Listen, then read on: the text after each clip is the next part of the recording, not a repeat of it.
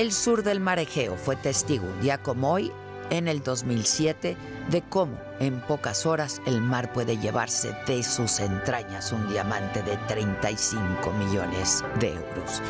Un 6 de abril frente a la isla de Santorini en Grecia, el crucero Sea Diamond o Diamante del Mar chocó contra un arrecife pese a que este se encontraba señalado en los mapas de navegación. Y de inmediato se activaron los protocolos de actuación para sacar a los 1.154 pasajeros y los 391 miembros de la tripulación del barco. La maniobra tuvo que hacerse en un tiempo récord porque luego del choque, la embarcación de 140 metros permanecía semi hundida en la parte de la proa y con la popa en el aire, por lo que comenzó a inclinarse hasta quedar volcada en su totalidad con la popa hundida. En tan solo 14 horas, el Sea Diamond de la empresa Louis Cruise Lines, valuado en 35 millones de euros, fue devorado por el mar. Pero los problemas no terminaron ahí. El Sea Diamond se hundió en aguas que tenían más de 91 metros de profundidad y se advirtió de la desaparición del pasajero francés Jean-Christophe Alain, de 45 años, y de su hija Maud, de 16. Fue la madre, Anne Alain, quien alertó de la desaparición de sus familiares, que fueron buscados por siete helicópteros, cinco navíos de guerra del ejército griego y varios equipos de buceadores, y los cuerpos no fueron encontrados. Además, grupos de ambientalistas advirtieron que debía actuarse pronto porque el Sea Diamond se hundió con las pertenencias de los pasajeros, pero también con 400 toneladas de combustible, lubricantes y otras sustancias contaminantes que ponían en riesgo el medio ambiente marino de la bahía. Pero estas sustancias terminaron en el mar debido a una fractura en el casco del barco y se formó una extensa mancha negra en la orilla. Las autoridades lograron sacar 410 toneladas de agua mezclada con petróleo para minorar el daño ambiental. Sin embargo, las condiciones de Santorini de ser en esencia una gran caldera volcánica han hecho que el barco que sigue hundido continúe representando un daño ambiental potencial. En el 2011 el gobierno de la isla dijo que no podría pagar el retiro del barco y que la empresa dueña del barco tendría que cubrir los costos, pero las disputas legales sobre esto han mantenido el tema en los tribunales. En el 2017 el gobierno de Grecia ordenó a la Guardia Costera y a las autoridades locales que implementaran un plan para levantar el barco, pues en ese momento el Ministerio de Navegación de Grecia declaró que el naufragio del Sea Diamond aún representaba un riesgo ambiental y era un peligro para la navegación. Luego del hundimiento del barco, el capitán y cinco miembros de su tripulación fueron detenidos, pero dos días después quedaron libres, aunque sujetos a la investigación por los cargos de negligencia, violación de las leyes de seguridad de navegación y contaminación del medio ambiente. El 9 de abril del 2007, frente al fiscal, el capitán asumió por completo su responsabilidad. En julio del 2014, la Corte condenó al capitán, al primer oficial y al jefe de operaciones en tierra a 36, 21 y 24 meses de prisión por negligencia. Y aunque apelaron el fallo, el Tribunal Supremo de Grecia ratificó en marzo del 2016 la misma sentencia.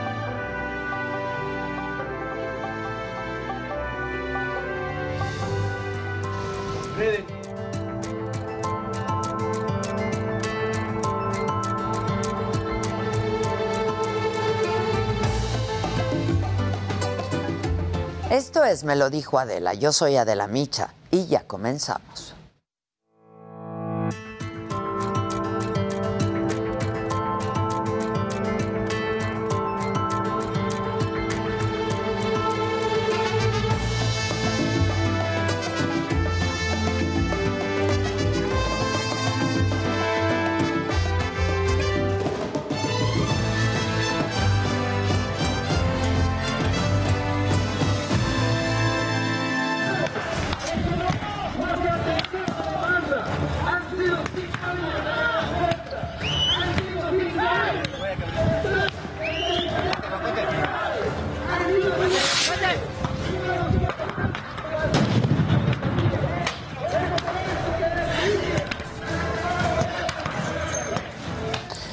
Fue como habitantes de la comunidad indígena de Arantepacua, en Michoacán, exigieron justicia por el asesinato de cuatro comuneros en el 2017 y acabaron con cristales con las puertas de la Fiscalía del Estado en Morelia. Esta agresión se dio en medio de la marcha que conmemoraba el quinto aniversario de la irrupción de 800 policías estatales a esta comunidad que dejó a 38 personas detenidas y a los cuatro comuneros fallecidos.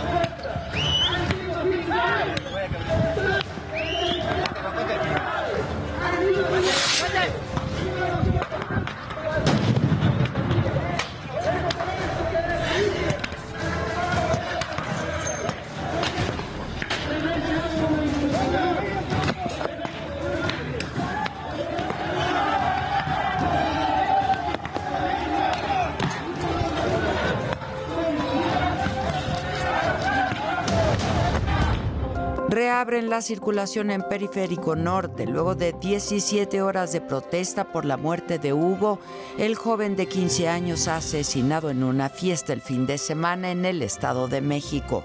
¿Se abre un carril? Sí. sí. Hasta que encuentren al asesino.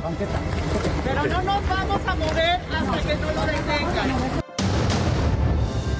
Detienen a los dos hombres que agredieron a una familia en Río Churubusco. Les decomisaron una pistola y un bastón. La oposición insiste en que se debe sancionar al secretario de Gobernación por usar recursos públicos para promocionar la revocación de mandato. La presencia y las palabras del secretario de Gobernación, el encargado de la política interna de este país, lo convierten de manera tácita en el jefe de campaña del presidente López Obrador y en prácticamente el presidente de Morena. Y pese a la veda electoral, la jefa de gobierno Claudia Sheinbaum invita a los capitalinos a participar en la consulta de revocación. Hay, desde mi punto de vista, muchísimo entusiasmo en todo el país para el ejercicio de revocación de mandato este domingo. Entonces, hacer un llamado a la participación de la ciudadanía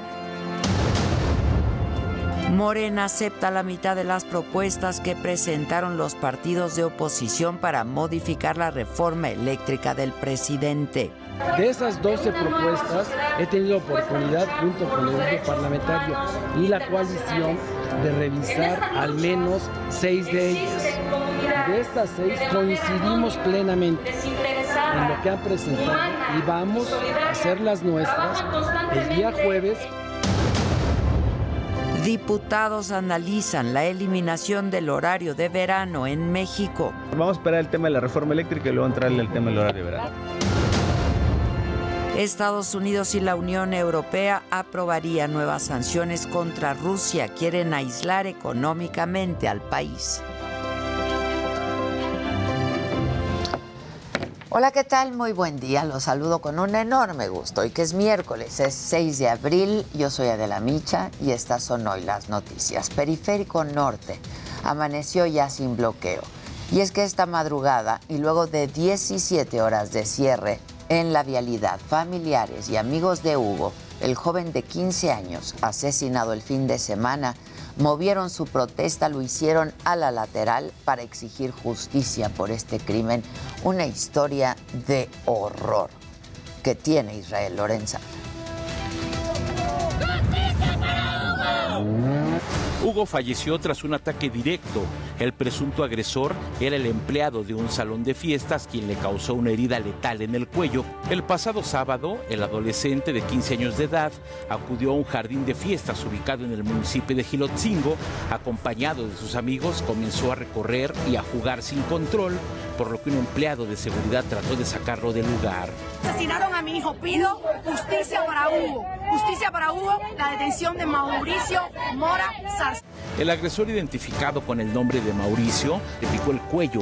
Hugo falleció desangrándose en minutos.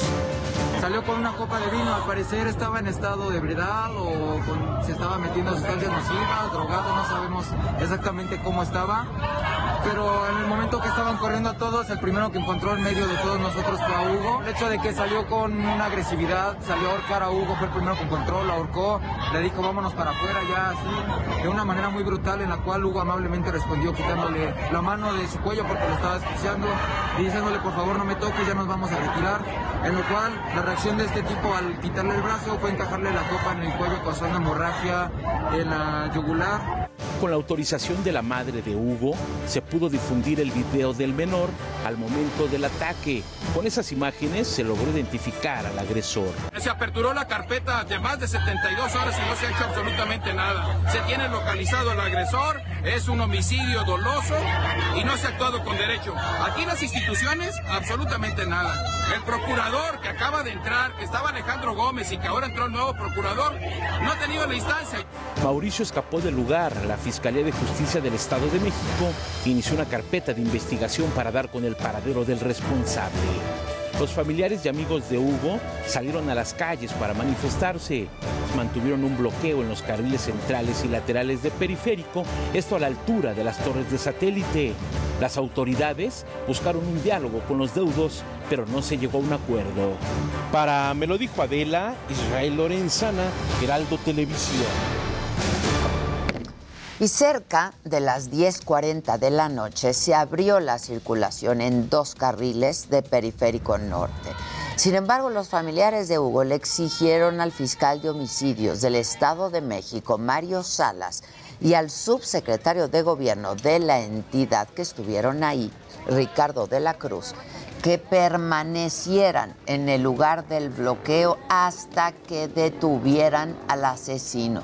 Y finalmente, a las 2 de la mañana, movieron su protesta a la lateral de periférico. ¿Se va a abrir un carril? Sí. Hasta que encuentren al asesino. Pero no nos vamos a mover hasta que no lo detengan. Y si no vemos resultados, volvemos a bloquear todo el camino.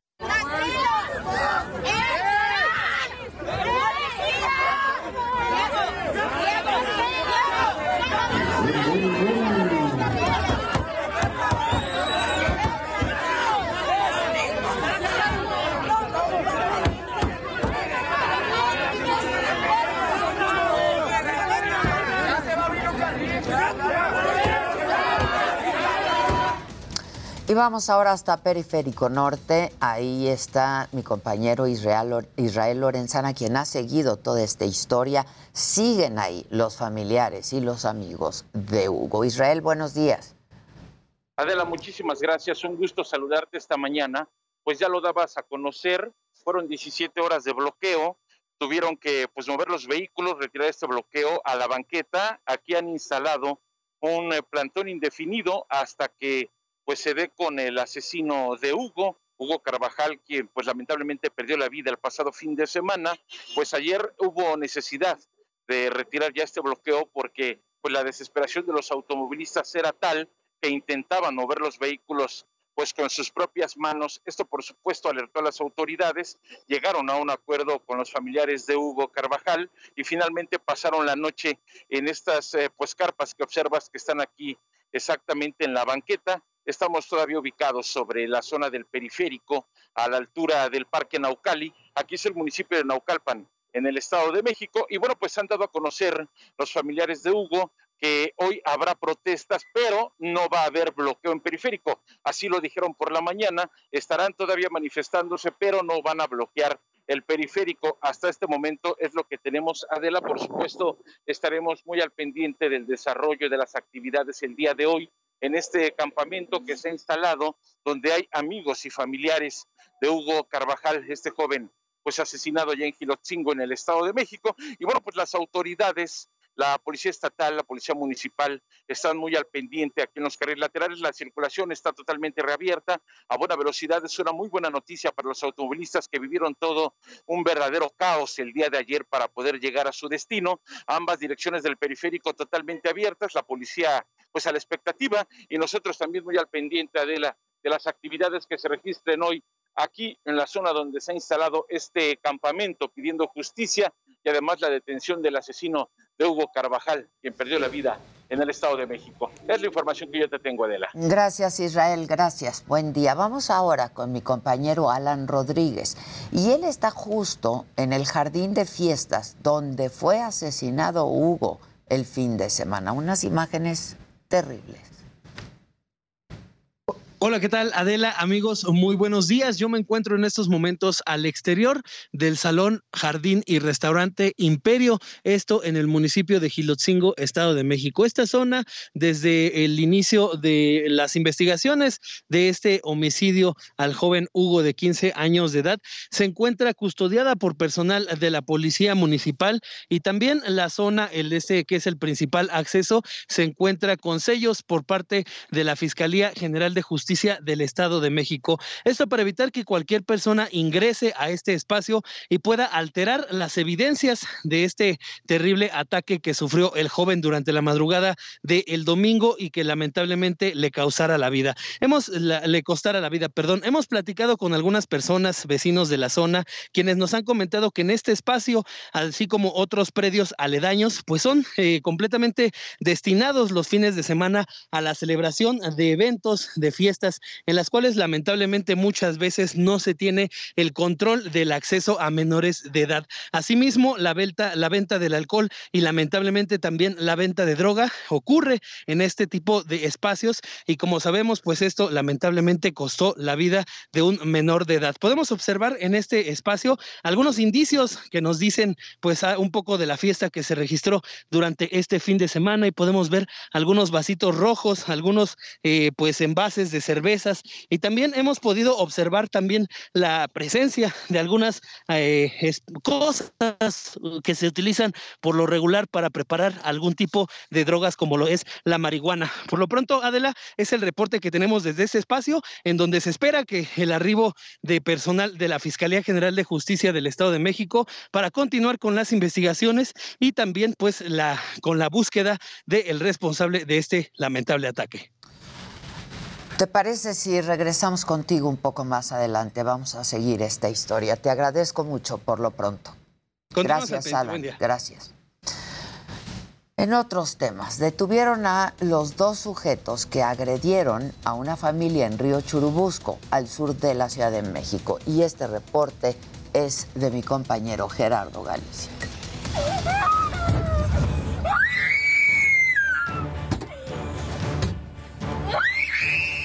Fueron detenidos los dos sujetos que agredieron a una familia durante un incidente de tránsito en el circuito interior Río Churubusco. Luego de hacerse viral el video donde los ocupantes de un auto son amenazados, la policía capitalina dio seguimiento a las denuncias realizadas por redes sociales.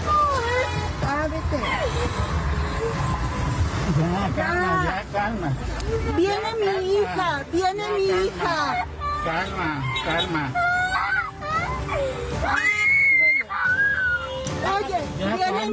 Gracias a labores de inteligencia, los uniformados lograron interceptar un auto en color gris en el cruce de Churubusco y La Viga de la unidad habitacional modelo en Iztapalapa, donde viajaban una mujer y los dos agresores. Tras una revisión preventiva a dichos sujetos se les aseguró un arma de fuego corta con dos cartuchos útiles, además de un bastón retráctil. Los dos hombres de 71 y 43 años de edad, además de su acompañante, una mujer de 68, fueron detenidos y trasladados a la Coordinación Territorial Iztapalapa 5, ubicada en la Unidad Habitacional Vicente Guerrero, para quedar a disposición del Ministerio Público. Para me lo dijo Adela, Gerardo Galicia. Y en el escenario político se va a obligar a que todos los estados del país instalen operativos de alcoholímetro. Esto debido a que el Senado aprobó la Ley General de Movilidad y Seguridad con la que se pretende disminuir las muertes por accidentes de tránsito y que define las prioridades de circulación en las vialidades. Esta ley lo que hace es un marco, es un marco para no evitar el error humano, que ese siempre va a existir, sino para construir condiciones de tránsito, condiciones de regulación. Queremos ley, hoy vamos a tener ley, no hay duda, no vamos a hacer un obstáculo para esta ley, pero sí le digo a la industria automotriz y a la Secretaría de Economía que si en un plazo razonable no publican la NOM, vamos a insistir en ponerlo en la ley. Este es un buen comienzo.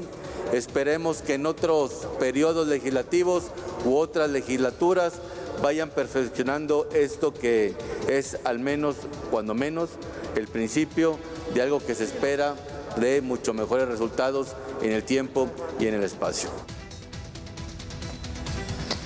En el tema de la reforma eléctrica, la senadora de Morena, Antares Vázquez, dijo que los mexicanos quieren que se apruebe esta iniciativa presidencial y aseguró que con esto no se pretende expropiar a las empresas privadas. Muy importante que el pueblo de México esté enterado de cómo van las cosas respecto a la reforma eléctrica.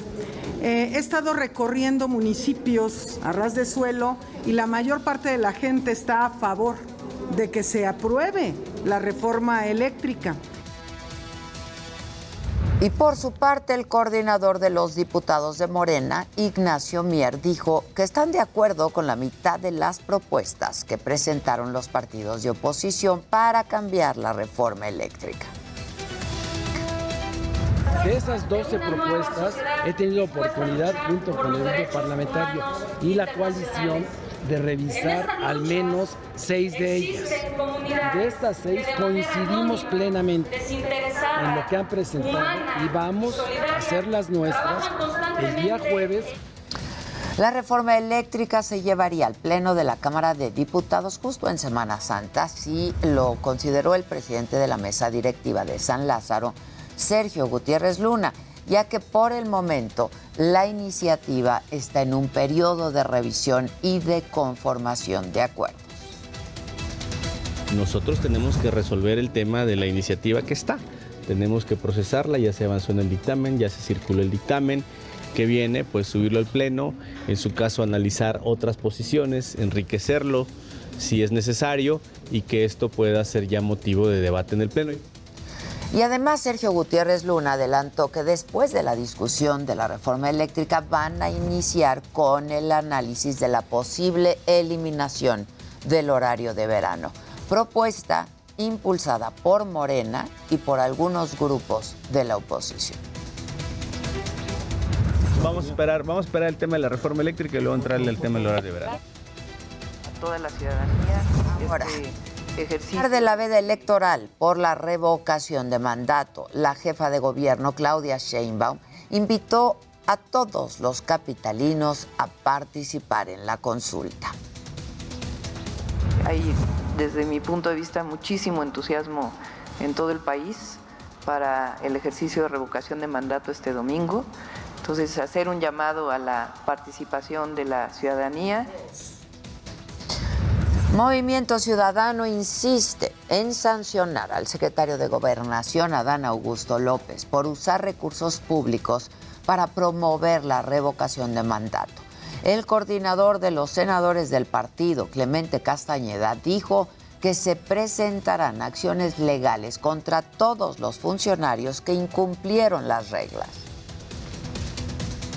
La presencia y las palabras del secretario de Gobernación, el encargado de la política interna de este país, lo convierten de manera tácita en el jefe de campaña del presidente López Obrador y en prácticamente el presidente de Morena. Y bueno, quien también criticó al secretario de Gobernación fue el coordinador de los senadores del PAN, Julen Rementería, y dijo que su principal encargo es administrar las relaciones políticas del país. Incluso lo desconoció como interlocutor. Él tendría que defender y tendría que conservar la relación. Y lejos de eso, va y simplemente los etiqueta los desprecia con sus palabras. Yo creo que ese día, en ese momento, dejó de existir la posibilidad de que él sea un interlocutor válido para cualquier asunto en ese país.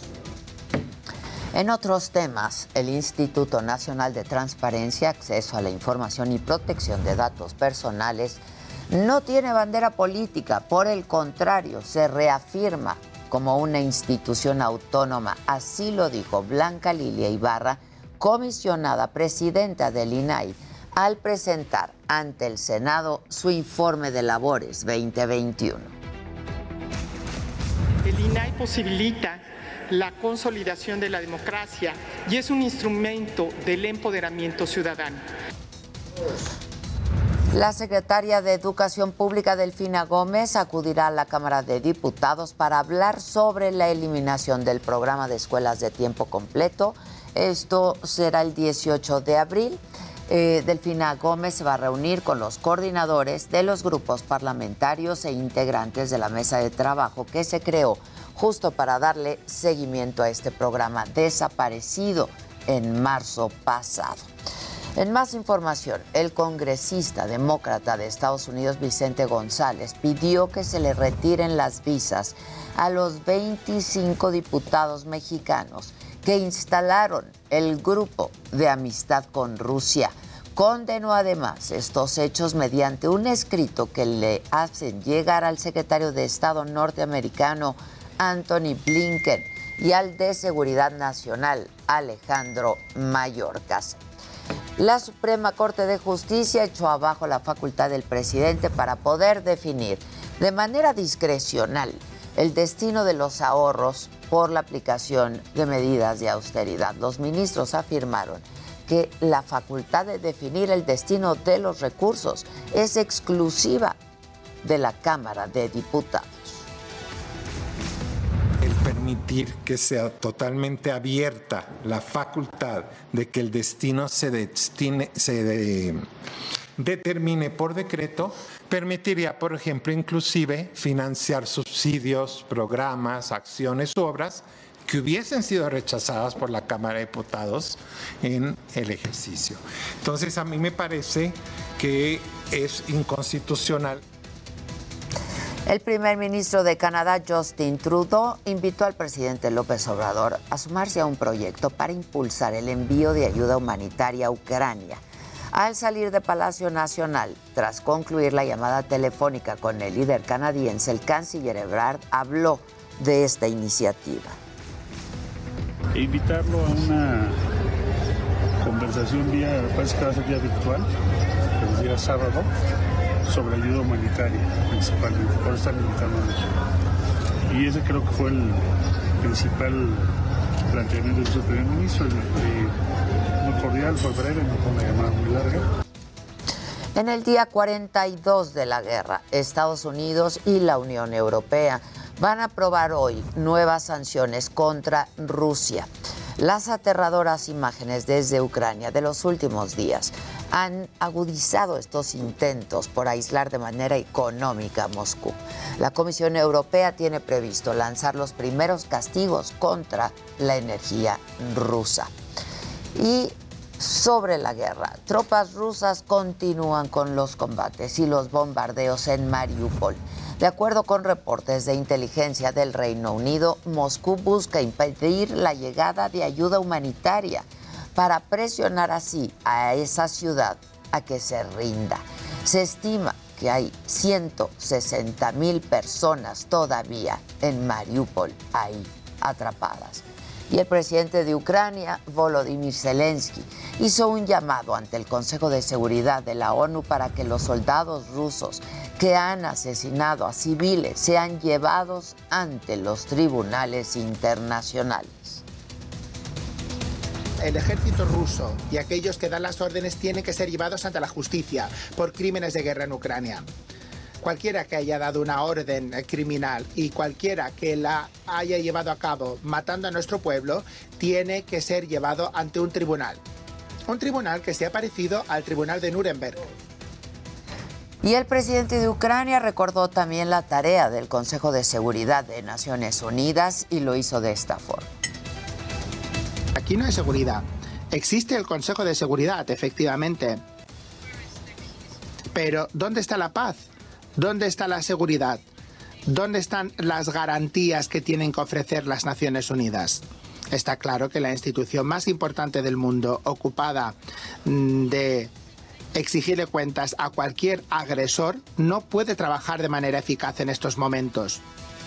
Y por su parte, Juan Ramón de la Fuente, embajador de México ante Naciones Unidas, denunció el horror de las imágenes de la masacre de civiles en Bucha.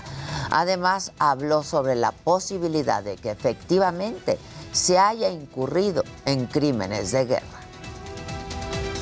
Condenamos de manera enérgica las atrocidades que en ellas se reflejan. No hay absolutamente nada que las justifique proteger a la población civil es una responsabilidad irrenunciable de la comunidad internacional.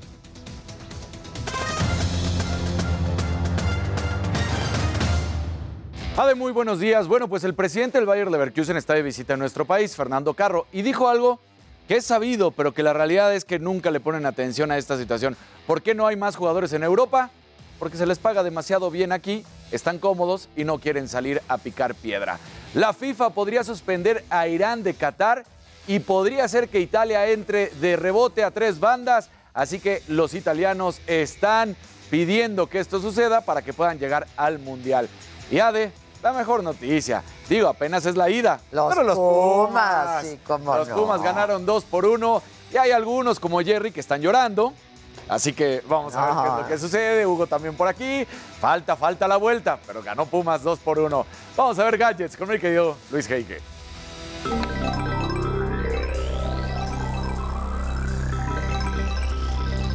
Muy buenos días y bueno, los fanáticos de Apple están felices y es que los de Cupertino confirmaron su conferencia mundial de desarrolladores y por primera vez desde el inicio de la pandemia habrá audiencia conformada por desarrolladores y estudiantes. Buenas noticias. Por otro lado, el IFT dio a conocer su reporte de contenidos de OTTs en México. Mencionan que entre todos los servicios se ofertan 34.524 películas por lo que necesitarías en promedio 7.9 años seguidos para verlas todas. Y bueno, después de mi endodoncia ya me mandaron un cepillo de dientes, se llama Sonic Pro 70 y su tecnología genera 62 mil movimientos por minuto. Esto equivale al número de movimientos que realizamos durante un mes de cepillado manual. Ya saben, puros gadgets. Pero bueno, estimado Jimmy, ¿tú a quién?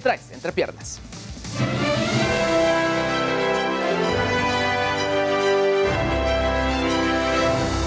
Muy buenos días, gente querida. Feliz ombliguito de la semana. Bueno, pues el día de hoy estaremos platicando de que ayer por la noche Sasha Sokol volvió a pronunciarse contra Luis de Llano a través de un hilo en Twitter. En ese hilo recalcó que la relación que tuvieron nunca fue transparente, y que no estaría aprobada por sus padres. Cerró el hilo evidenciando que llevará el caso a tribunales y aquí lo estaremos comentando. Y bueno, además, hace unas horas se confirmó la muerte del cantante estadounidense Bobby Rydell a los 79 años de edad. Rydell quien tuvo un montón de hits en la radio estadounidense en los años 60, murió por complicaciones de neumonía en Filadelfia. Y bueno, ayer aquí les mostré una entrevista con el gran Michael Bublé, pues hoy nos acompañará aquí en el estudio el Frank Sinatra de Latinoamérica. El cantante brasileño Daniel Boaventura vendrá a cantarnos y bueno, a platicarnos de su carrera y se va a poner buenísimo. Mi querida de buenos días, regreso contigo.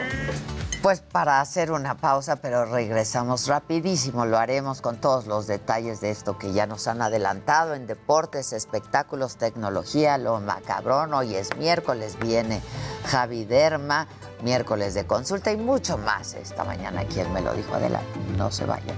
Volvemos.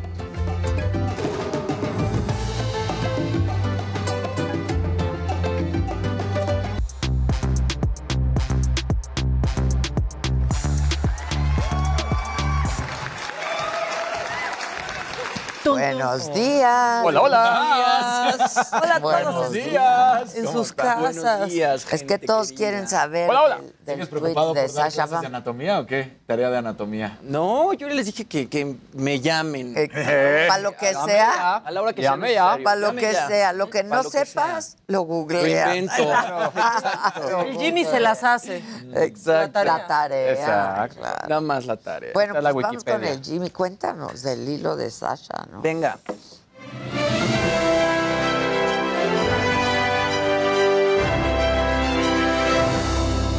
Muy buenos días, gente querida. Feliz ombliguito de la semana. Buenos días, Luisito. Buen día. Buenos días, mi Dani. Buenos días, Maquita. Ade Bonita. Mi buenos niño días. bonito, ¿Cómo estás? ¿Cómo estás? Muy bien, muchas gracias. Oigan, bueno, pues un nuevo hilo de Sasha Sokol justamente enciende Twitter ayer en la noche. Eh, otra vez es este caso de Luis Ya No.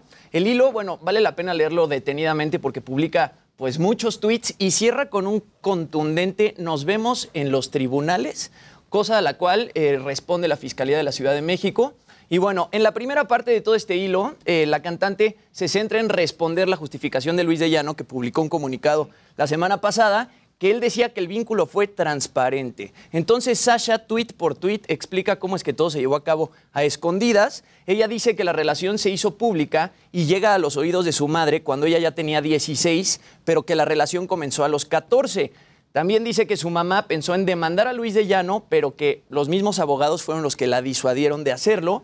Entonces ella manda, más bien Luis de Llano primero la saca de Timbiriche, su mamá la manda a un internado en Boston y dice que incluso en Boston existieron varios encuentros a escondidas y ella asegura tener pruebas. Dice que ella aceptó tener relaciones con Luis de Llano porque él aplicó esta técnica que le dicen grooming y ella lo explica así. Es una serie de conductas y acciones emprendidas por un adulto con el objetivo deliberado de ganarse la confianza de un menor de edad, creando una conexión emocional con el fin de abusar sexualmente de él. Dice, Luis era admirado y aplaudido por todos a mi alrededor. ¿Se imaginan lo que se siente un menor recibiendo la atención de alguien así? Ser vista por él me hizo sentir la niña más especial del mundo. Y bueno, en esa parte del hilo ya com- comienza a reflexionar sobre las víctimas y la impunidad.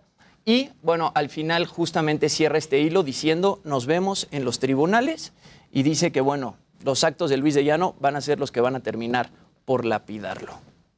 Así la cosa con Luis de Llano y Sasha Bueno, Sokol. termina diciendo nos vemos en los Nos tribunales. vemos en los tribunales. O sea que va a demandar, ya demandó. No, y además Luis hasta en su comunicado, en ese comunicado, aceptó la relación. No, no, se lo Entonces, escribió es que- peor digo, amigo. por, por si acaso Claro. él pudiera decir algo, en su comunicado él acepta. El comunicado de él es... Sí, sí, sí, sí. Está pésimo. Y haciendo un ¿Quién lo gaslighting. Exacto. O sea, Era, era, o sea, la familia sabía haciendo los cómplices. No, o sea- No, o sea, se lo escribió su peor enemigo. sí, muy No, y, y- muy y mal. lo que dice Casarín, ¿no? Aceptando que sí tuvo una Claro. relación con ella cuando él tenía ya, pues, 39 lo y ella lapidó. Sí, sí. O sea, lo Y lapidó. no Eso lo- prescribe. Eso no O prescribe. sea, no prescribe, ¿eh? Eso no Entonces, prescribe. Eso lo lapida ahí automáticamente. Ahora, justamente la- esa era la conversación, ¿no? ¿Por qué Sasha Sokol nada más lo está publicando en Twitter y no va directo con las autoridades a Seguro demandar a. Luis? Seguramente Yo creo ya que fue. ya fue No, o ya y- está en ello porque ya le... Y al final es- esa ¿no? conclusión sí marca que pues ya trae, trae una asesoría legal. ¿no? Claro. Tal cual. Y hace unas semanas habían dicho y estaba como el trascendido de que había ido a la fiscalía Exacto. a recibir asesoría Exacto. Y para decidir qué iba a hacer. Que y luego sí, viene sí lo este iba a comunicado. o no. El de Luis. Exactamente. Y luego... Es que- pues, que se no. sigue comportando como un agresor. Es que muy mal. La verdad. El comunicado Parece que eso es lo que Llano es pésimo, termina no por acepta. colmar ya si Por tantas detonar. cosas. Mira, Exacto, por en detonar, todo porque dijo, caso ah, no ya se hubiera quedado callado. Exacto, no hay O forma de sea, excusarse de algo así. De O sea, algo no hay- que hiciste, pues. No, o sea... Ahí Sí. está. Ahí está la respuesta de la fiscalía. Dice, buenas noches, lamentamos lo sucedido. Hemos contactado con usted vía mensaje directo y estamos a sus órdenes. Eso pareció un bot en automático Exacto. porque ya Sí, estuvo en contacto con la fiscalía. Ese es el Claro. tema con, con las respuestas de las de Twitter de la fiscalía o así. respuesta de banco, perdón. Exacto, siempre parece Sí. respuesta como de banco. Sí. Entonces, pues ya veremos qué pasa con Sasha Sokol y Luis de Llano, pero así lo revive ella ayer. Hay que leer detenidamente los tweets porque publica como 20. Ahorita La no leí infografía del todos. grooming que pone. Ajá, Eh, sí. Exacto, está. Sí, ¿cómo se del gana término, la de- del concepto, claro. Para que no denuncies y De te sientas menor, incluso halagado. No, ¿Y cómo pueden engañar a una niña de 14 años? No, o sea, alguien tan inocente como de 14 una años justo ella niña de dice, 14. yo lo admiraba. No, y y cuando yo lo veía como 16, se nos olvida que también 16 sigue siendo una niña, o sea, no. Bueno, y en este hilo de pronto dice que un amigo la contactó Ajá. hace poquito para Sí, decirle... decirle, ¿te acuerdas Sí. cuando nos veíamos Para en ver caricaturas. y comiendo galletas? galletas. Sí. Ay, sí. qué No, no, no, no. Es que cuando pone estos ¿Cómo ejemplos... pueden? Sí, no, ¿Cómo no, no. pueden? ¿No? Oh. Y el panorama para él es Sí. negro, negro. Suena, me- suena loquísimo, ¿no? Y, y un golpe fuerte para pues todo, toda esta estructura, ¿no? O sea, y sobre todo estas situaciones en, en- en medios que se daban, o sea, con todo el tema del Me Too, bueno, en- para México va a ser Es lo que un yo te decía, parteaguas. traer abajo, ¿no? Sí. Ojalá, Claro. pues todo esto que era, pues, cotidiano, ¿no? Claro. Se, eh, se hablaba, Se hablaba. se hablaba de eso. Terrible. Sí, es muy lamentable que. La verdad, personas defiendan, defiendan a Luis.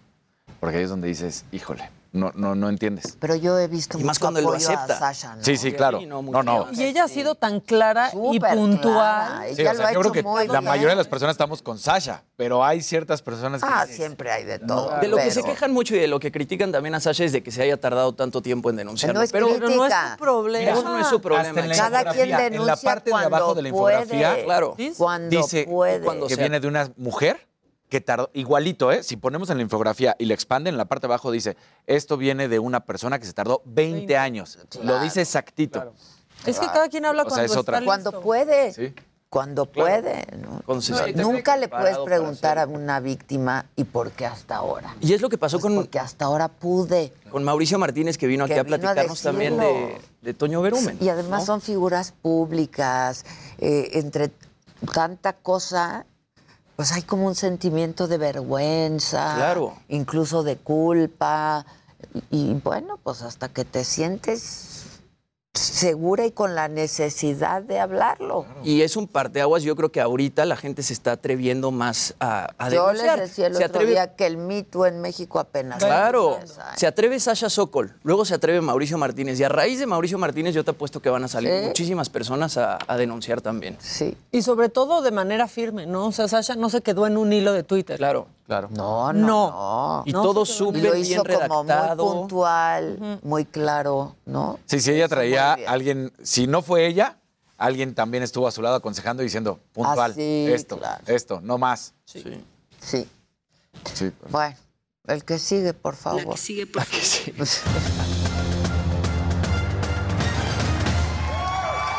Ah, de cómo estás. Muy Te veo bien, con un brillo y una pues felicidad. es que- Tenemos el orden diferente de las notas, pero como Jerry está jugando a que no salga la Claro. nota, va a salir desde ahorita, ¿no? Con Como ves. empezamos, muy bien. Exactamente. Y es que los Pumas ayer enfrentan al Cruz Azul en la ida de la Conca Champions. Dos goles de Dineno marcaban el rumbo, dos por cero. Sí hay gol de visitante en este encuentro, entonces es, bueno, vida pura para los seguidores del Cruz Azul y para el mismo Cruz Azul, ese gol que alcanzan a marcar. Lo muy lamentable es que, pues dicen, no, es que esto es porque Pumas estaba atacando y no se ve ver encerrado. A ver, si se encierra un equipo, que porque se encierra un equipo. Si ataca, porque ataca. Es fútbol. Y cuando estás ganando tienes que seguir buscando goles, porque es el problema de siempre Claro. que decimos que la mente cerrada de decir el ratón verde, ¿no? ¿Por qué no atacar? Pues así, hay que acabar al contrincante. Y Cruz Azul se encontró con la buena suerte de ese gol, dos por uno, todo queda para la vuelta, que será el próximo martes en el Estadio Azteca. Y bueno, ¿qué necesita Cruz Azul? Ganar uno por cero. Si Pumas marca un gol de inmediato, pues ya Cruz Azul estaría necesitando tres goles. Entonces, bueno, pues vamos a ver qué es, qué es lo que sucede con, con esta situación. Pero por lo menos la ida a favor de los Pumas, dos por uno, con una muy buena victoria. Fue muy superior el equipo de los Pumas. Y ahora sí, eh, siempre lo hemos dicho, ¿no? ¿Por qué no hay más mexicanos en Europa? ¿Por qué los mexicanos no terminan de brillar? ¿Por qué no salen de aquí? Lo hemos dicho. Primero, dos, uno de los factores es que los clubes piensan que un jugador de 20 años, joven todavía, o de 18 años, lo pueden vender en 25 millones de dólares, 30. Pumas, Pumas, América, Chivas, el que quieras, todavía no ha sido ese productor de jóvenes que estén saliendo al fútbol europeo, como sí lo es en Argentina o Brasil, que venden a esas cantidades. Aquí tenemos que vender muchos más jugadores para luego llegar a esas cantidades. Hoy los tienes que vender en 2, 3, por ahí 5 millones de dólares. Ayer en, en nuestro país está ahorita el presidente del Bayer Leverkusen y todavía le da más, le echa más limón a la herida y dice, la realidad de por qué no hay jugadores mexicanos en Europa es porque ganan muy bien en México, están acomodados, no quieren salir a arriesgarse. Porque claro, como aquí en México ya Claro. tienen un nombre, ya le están Ya son bien, alguien. Ya son alguien. Ahí llegas a no ser Exacto. nadie ya. Ahí llegas a no ser nadie, ya, que te pagan que puedes. poquitito y este, Claro. si, no, si no puedes, pues vas de retache. a luchar por destacar, ¿no? Ya, O sea, claro, destacar. entre buenazos. muy buenos. Exacto. Entre Entonces muy dice, buenos. Pues esa es la realidad. Y ese es el problema. Y sí, hasta que no se cambie esa situación y hasta que no vean, porque también en México, ¿qué pasa con los futbolistas? Y está totalmente documentado, lo hemos visto. Empiezan a ser alguien, se compran ya su celular y empiezan a beber y empiezan a fumar y empiezan a la fiesta y llegan a los partidos y dices, oye, eres un deportista de alto rendimiento, no es para que estés todos Tu los días. cochezote. Exactamente. Se hacen rayitos. Se hacen rayitos. Se van a la América. Exactamente. Exactamente. Bueno, también hay varios de colorados por ahí, Sí, ¿eh? también, de distintos. también. distintos. Así que, Pues muy bien por los Pumas. muy bien por los Pumas. El que sigue, por favor. Muy bien. La que sigue, por favor.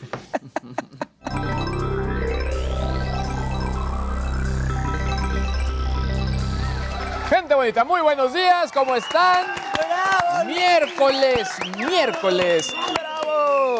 Vamos a arrancar directamente con los trending topics y, y- y sé que, que Maquita lo, lo trae, pero bueno, no puedo, eh, pero sigue siendo trending topic desde ayer. Yo pensé que Sasha Sokol iba, iba- lo iba a destronar, pero no, Adame. Ay, Número eso, uno desde ya. el día de ayer. hizo? Esa cumbia. pues, Lo- ahorita lo- ahorita- ahorita lo pone No, no, no quiero, nada más, nada más. Otra pero vez se vuelve a aventó la estar ahí, patada Y por lo mismo, pero en fin. Después, justicia para Hugo, ya nos hablaste de ese no, caso horrible. historia Y que también ya empezaron a salir eh, opiniones encontradas también de, de, de qué, está- qué estaba haciendo él. O sea, Pero no hay no, justificación. no hay cambia el ningún hecho. tipo de No justificación. cambia No hay el ningún tipo de hecho. No, creo que no. Este, ha- haya hecho lo que haya, haya No, sido la como haya sido. La violencia que se vive en el país no, está no, no, no, no. Es que impresionante. ya, o sea, Y lo que estuviera haciendo. ¿eh? Claro. lo que estuviera No hay ningún tipo de justificación. Y bueno, también un- un- una licencia nergásmica, Doctor Strange, eh, se anunciaron ya la venta de boletos, se volvió a caer la página. De hecho, dicen que. No eh, se vayan a pelear como pasó con Spider-Man, por favor. No, de lo que están diciendo es que se vuelve, que, que la página de, de los cines se cae tanto como Alfredo Adame, así tal cual, a ese nivel. Pero más digno. Quizá, quizá. Y bueno, por otro lado, una buena noticia, más allá de la marca y de los rumores y de lo que puedan lanzar, que que aparentemente será muy poco, pero bueno, la gente de Apple anunció su nuevo evento, el WWDC, su conferencia mundial de desarrolladores. Ya tiene fecha, será el próximo 6 de junio. La buena noticia es que ya será con público. Eh, hay que recordar que la gente de Apple, desde que arranca la pandemia, realizaron de manera preproducida sus eventos y honestamente eh, Apple siempre ha sido ejemplo de cómo realizar ese tipo de presentaciones a todo público. Eh, ahora contarán con desarrolladores y estudiantes que al final pues básicamente para este tipo de evento es eh, el público que esperan, sobre todo porque es un evento de desarrollo muy muy técnico. Se espera el lanzamiento de todos los sistemas operativos, que bueno, eso ya es tradicional en este evento, pero lo que sí está muy interesante es que quizá hablen de un nuevo procesador que aquí lo hemos mencionado y lo que Apple está haciendo con sus máquinas, que sí bajó en el porcentaje el costo versus lo que venían lanzando y la potencia de esas máquinas está, de quítate que ahí te voy, eh, sí está impresionante. O sea, yo sí ya estoy tentado a volver, ¿eh? O sea, estoy juntando ya mi... Están carísimas, ¿no, Luis? Están carísimas, pero la verdad es que sí están buenísimas, buenísimas, Puntos buenísimas. luego. Pues sí. Sí, con, Con puntos. Todo con Puntos. Hoteles con puntos. con puntos. Mire, yo estoy tratando de poner la tanda, los puntos, todo, Todo, ahí para todo. renovar. Pero bueno, en general, buena noticia El por el evento. El Eh. Ojalá que estas nuevas variantes no afecten nada de esto, pero esto sí ya se ve como una gran, gran noticia. Apple no es las compañías que se la juegan y han sido muy, muy directos y bueno, ahora ya con público. Por otro lado, eh, les, les había contado justo que eh, estuve eh, yendo al dentista y bueno, ya me agarró de proyecto de taller. Está padrísimo ese. Y yo lo que le ¿Ustedes dije... usan eléctrico? Yo, Yo, uso eléctrico. yo le dije, oye, hay muchos dentistas que están como con este rollo de sí o no, y me dijo, yo sí te quiero recomendar uno. Y me lo enseñó, lo vi, dije, órale, está buenísimo. Es el modelo Sonic Pro 70. Philips ya es una marca que ya ves muy clavada con, con Con los- marcas de, de- claro. de, digamos que de cepillado, por Como así el decirlo. único que yo tengo en mente. Exactamente, pero este cuando vi los datos, o sea, 62 mil movimientos por minuto, que no dicen nada, pero lo que dicen es, es el equivalente al cepillado de dos semanas. Sí, no O sea, por minuto. Hay Está buenísimo. Que deberían adquirir. Sobre- así. y usarlo diario. Sí les anda sudando y la usarlo muela, amigos. diario. Ahora, lo que también estoy viendo, sí está en el mercado nacional, porque luego de pronto este tipo de modelos no está en el mercado nacional, entonces está, está buenísimo y bueno, pues ya, ya también estoy juntando mis, mis dineritos ¿Por para... qué bueno, está caro? Pues no, está en 3.500 pesos promedio en- eh, ahí con los de Amazon, pero bueno, de todos modos. eh, en la- la sigue- ahora que caiga la quincena. Ahora, también luego hay que cambiar el cepillito. Sí, eso. claro. Relajo. Ahora, ¿saben, Luego qué, ahí anda así ¿saben ya. qué me gustó de este? Que eh, con su aplicación se sincroniza y entonces te va diciendo que también te está cepillando o no. Ah, porque, a ver, el, el- hay quien usa el, el eléctrico y nada más se lo pasa así. No, no, no. Tienes que cepillar. Su técnica, O sí. sea, Igual, no, claro. Sí, tienes que cepillar. No es nada más ahí que haga su trabajo el cepillo y en lo que veo la tele. No. Todo sea por librarse de la de seguro, y no, tú lo debes de conocer también, o lo- igual ya hasta lo tienes, el Waterpick también. Sí, en es vez muy de estar bueno utilizando también. el, y también el de Philips es buenísimo. Ahora, ya nada más para cerrar, bueno, o bueno, más al ratito, lo que compartió la- la- el IFT de las cantidades de películas y series que hay en todas las, las OTTs, que es muchísimo, que también creo que hay mucha basura. Dicen que son 32 mil y tantas películas. Yo hice la cuenta y sí, en promedio son como siete años seguidos. viendo películas, pero bueno. O sea, terminando una y empezando otra, Y además. Y también eh, les voy a contar del hackeo que hubo en, en YouTube a varios artistas. Para No me promover. digas. Sí, pero, y, o sea, eh, más bien ahí cuiden su YouTube, por favor. Échate un par de macabroncitos. ¿no? Macabrones. Bueno, nos los echamos. Viene. Gracias, Luis.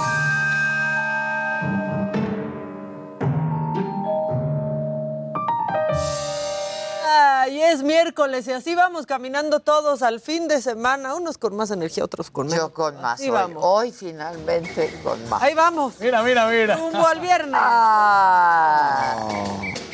Ahí vamos, ahí vamos. Ahí vamos. Bueno, después de esta payasada que me permití poner, este, Adame. Adame. A ver, es- cuéntamelo Yo tú. creo que Yo es no una ocupo mi estrategia, o sea, tiempo en... Sí, no, no, no. a Adame bueno. lo que le gusta es caerse para poder hacer la, palada- la, la patada de la bicicleta. o sea, a él lo lo que le gusta es mostrarnos su maestría en la patada bicicletera. Y pues ahí estaba en una conferencia de prensa y llega el abogado de Trejo, el cazafantasmas, y pues que se hacen a los golpes porque no saben que podemos hablar antes de golpearnos. Ese es el abogado de Trejo. Y ahí va Adam. ¿Qué así hizo? Exacto. Siéntese, Para atrás, ya se cayó. ya está en el Ni lo piso. tocó, Adame. ni lo tocó.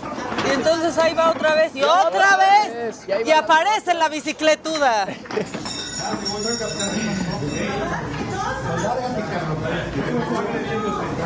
Este cuate que se ponga máscara y se vaya a las luchas. Me ya. cae, sí, sí, sí, sí. Al fin que ahí tampoco se pegan en serio. Es un teatro. Se peleó con la silla, o sea, ni siquiera. Bueno, Sí, ¿qué? se peleó con con, el la piso. silla. Las lastimadas fueron todas las sillas. Claro. ¿Qué pasó? Que llegó a provocarlo este cuate a decirle que él nunca había llegado a la pelea con Trejo. ¿Se acuerdan que se iban Sí, a que se iban a pelear. Y Adame le dijo, ¿cómo me iba a pelear si iban a estar ahí todos los motociclistas y no sé qué? Pero pues no se pudo contener y dejó ir su furia contra el mobiliario del lugar.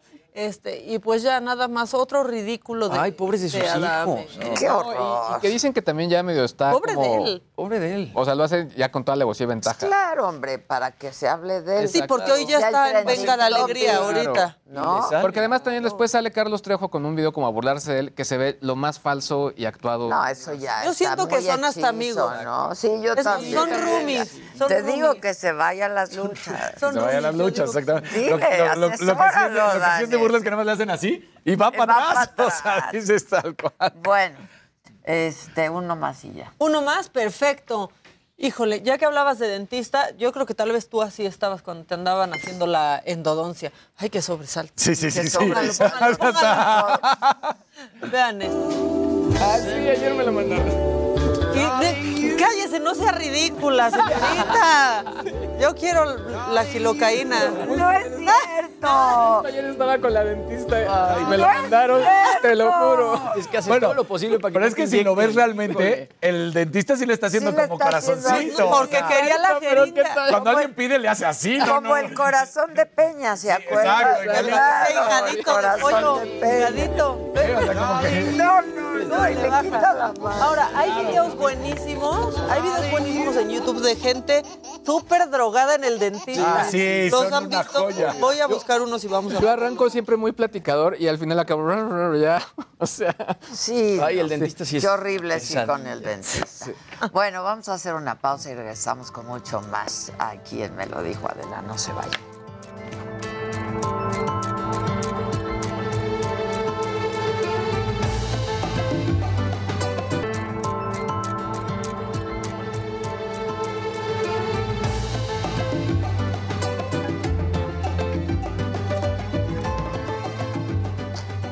Comparado con el primer trienio del gobierno de la administración pasada de Enrique Peña Nieto, en lo que va de la actual administración, se incrementaron en 85% los ataques contra la prensa. En total, se han registrado 1.945.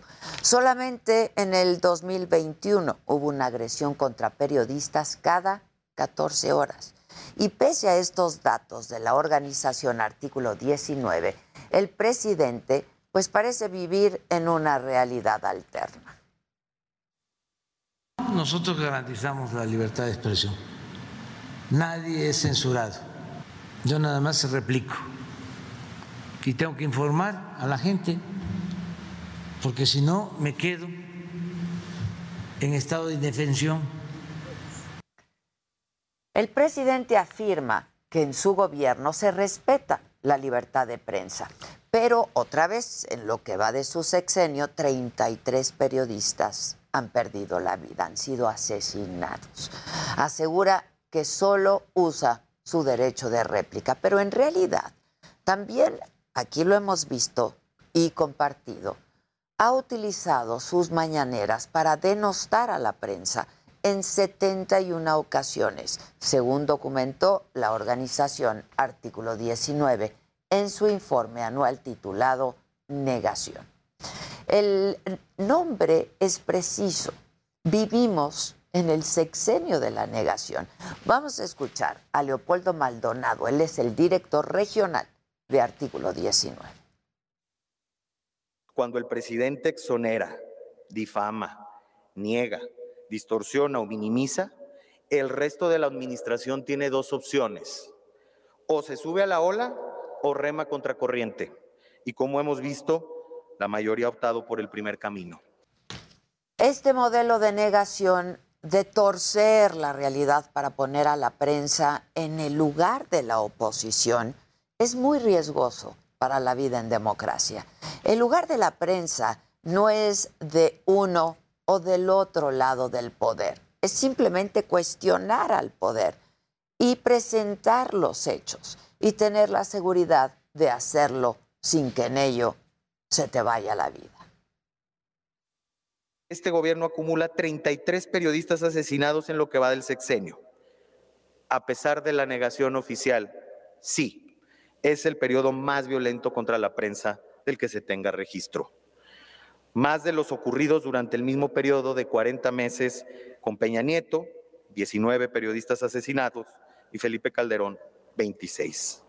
Negar esta realidad conlleva no tomar medidas urgentes para frenar esta espiral brutal de violencia. Y hablamos de una espiral de violencia porque la inmensa mayoría de estos casos quedan en total impunidad. Y aunque a veces el gobierno celebra haber detenido a quienes jalan el gatillo, la verdad es que no se llega a los autores intelectuales. Así es que, pues no podemos hablar de justicia mientras esto no ocurra. La narrativa descalificadora del gobierno actual es una pieza del complejo rompecabezas de la violencia contra la prensa y los periodistas y tiene un efecto en cascada. La violencia desde el Estado, además, tiene un efecto cascada. Por ello, seguido de las autoridades, son particulares los responsables del 21.31% de los ataques contra la prensa, o 137 casos. Seguido de los partidos políticos, con un 9.18%, y 42 casos de la delincuencia organizada, que representan el 6.53% de los casos totales. Como artículo 19 ha mencionado constantemente, la estrategia de estigmatizar a la prensa no es nueva, pero sí se ha agudizado durante el presente mandato. La propia Secretaría de Gobernación reconoce que del 2017 al 2021 se cometieron nueve homicidios de personas que estaban bajo el mecanismo para la protección de personas defensoras de derechos humanos y de periodistas. Es decir, estamos ante un gobierno que dice defender la libertad de expresión, pero ataca a periodistas y a los que están en riesgo, pues los deja en el desamparo. Y cuando los matan, no les puede ni siquiera dar justicia. No importan los datos, las cifras. Hay víctimas, víctimas fatales. Y estamos en este sexenio de la negación. Yo soy Adela Micha y continúo.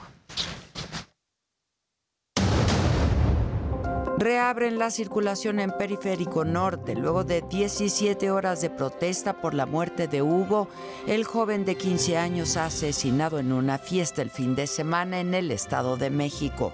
¿Se abre un carro? Sí. Sí. Hasta que encuentren al asesino. Pero no nos vamos a mover hasta que no lo detengan. Detienen a los dos hombres que agredieron a una familia en Río Churubusco. Les decomisaron una pistola y un bastón. La oposición insiste en que se debe sancionar al secretario de Gobernación por usar recursos públicos para promocionar la revocación de mandato. La presencia y las palabras del secretario de Gobernación, el encargado de la política interna de este país, lo convierten de manera tácita en el jefe de campaña del presidente López Obrador y en prácticamente el presidente de Morena. Y pese a la veda electoral, la jefa de gobierno Claudia Sheinbaum invita a los capitalinos a participar en la consulta de revocación. Hay, desde mi punto de vista, muchísimo entusiasmo en todo el país para el ejercicio de revocación de mandato este domingo. Entonces, hacer un llamado a la participación de la ciudadanía. Morena acepta la mitad de las propuestas que presentaron los partidos de oposición para modificar la reforma eléctrica del presidente. De esas 12 propuestas he tenido oportunidad junto con el grupo parlamentario y la coalición de revisar al menos seis de ellas. De estas seis coincidimos plenamente en lo que han presentado y vamos a hacer las nuestras el día jueves Diputados analizan la eliminación del horario de verano en México. Vamos a esperar el tema de la reforma eléctrica y luego entrarle al tema del horario de verano. Estados Unidos y la Unión Europea aprobarían nuevas sanciones contra Rusia. Quieren aislar económicamente al país.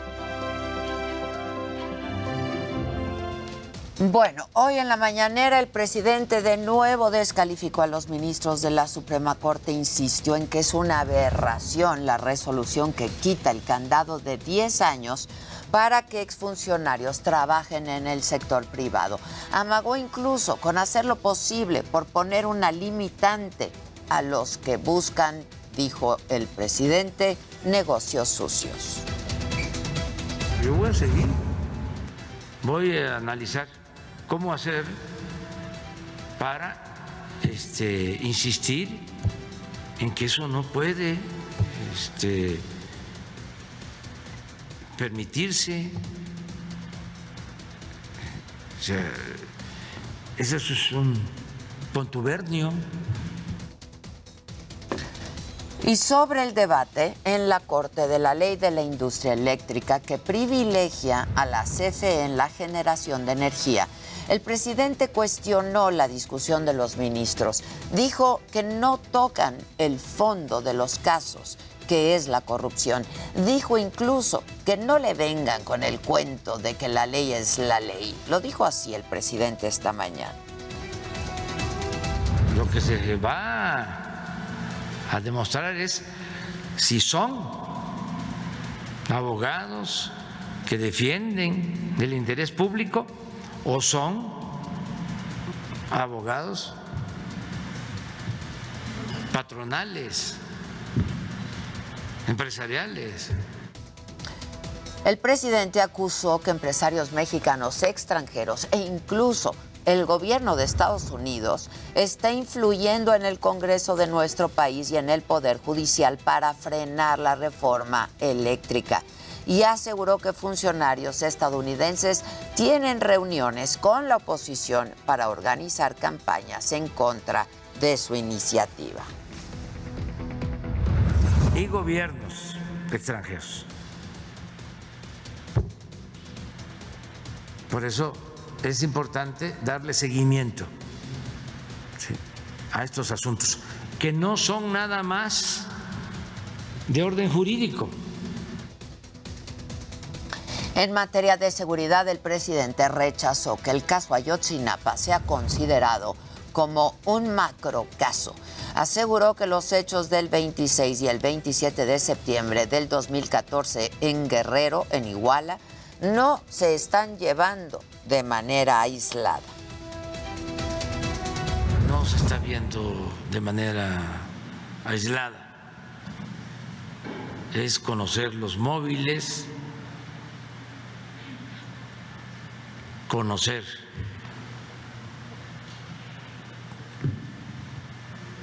quienes participaron.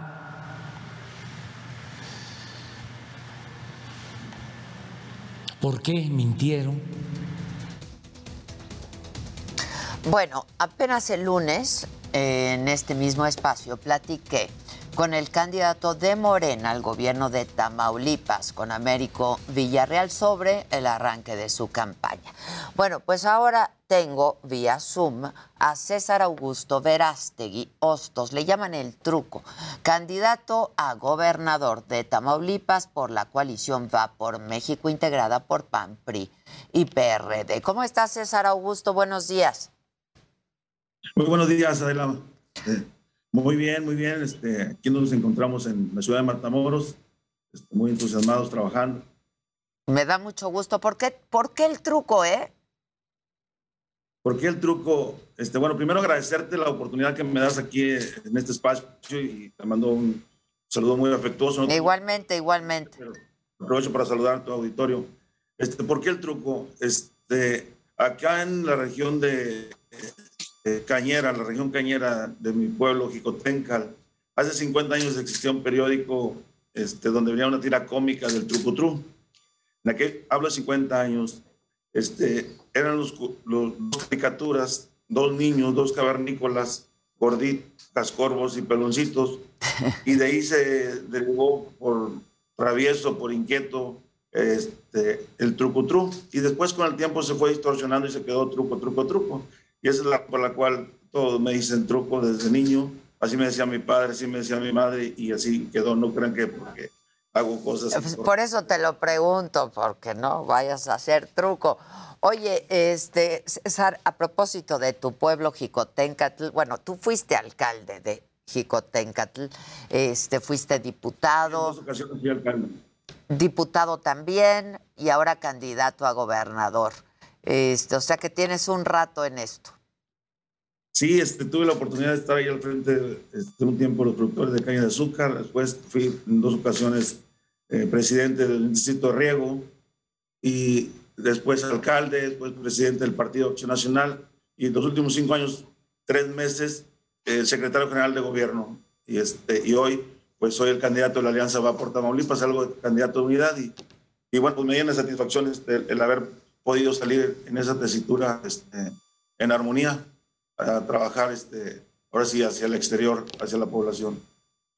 Oye, este César, fíjate que el lunes hablé aquí en este mismo espacio con tu adversario político, ¿no? En esta candidatura, en esta elección con Américo Villarreal de Morena. Y yo le comentaba, pues, que hay varias encuestas que los dan ya muy parejos, ¿no? Él me decía que no, que él tenía otros datos y que las encuestas, pues las de él, lo ponían 20 puntos, incluso 20 puntos adelante de, de ti con la Alianza Va por México. Mira, ellos siempre tienen otros datos. Este, la realidad que más allá de, de quién está arriba, quién está abajo, yo siempre he confiado en lo que hago en el trabajo. Este, la, la realidad es que hay encuestas que nos ponen parejos, unos, unos le dan la ventaja a él, otros me dan la ventaja a mí. Sin embargo, yo confío más en lo que hago, porque al final del día, el día 5 se va a deci- de- definir esto. Y yo simplemente me dedico a trabajar como siempre lo he hecho toda mi vida. Este, y bueno, confío en eso, en el trabajo.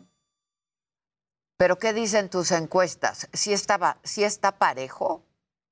Sí, eh, definitivamente estamos este, muy parejos.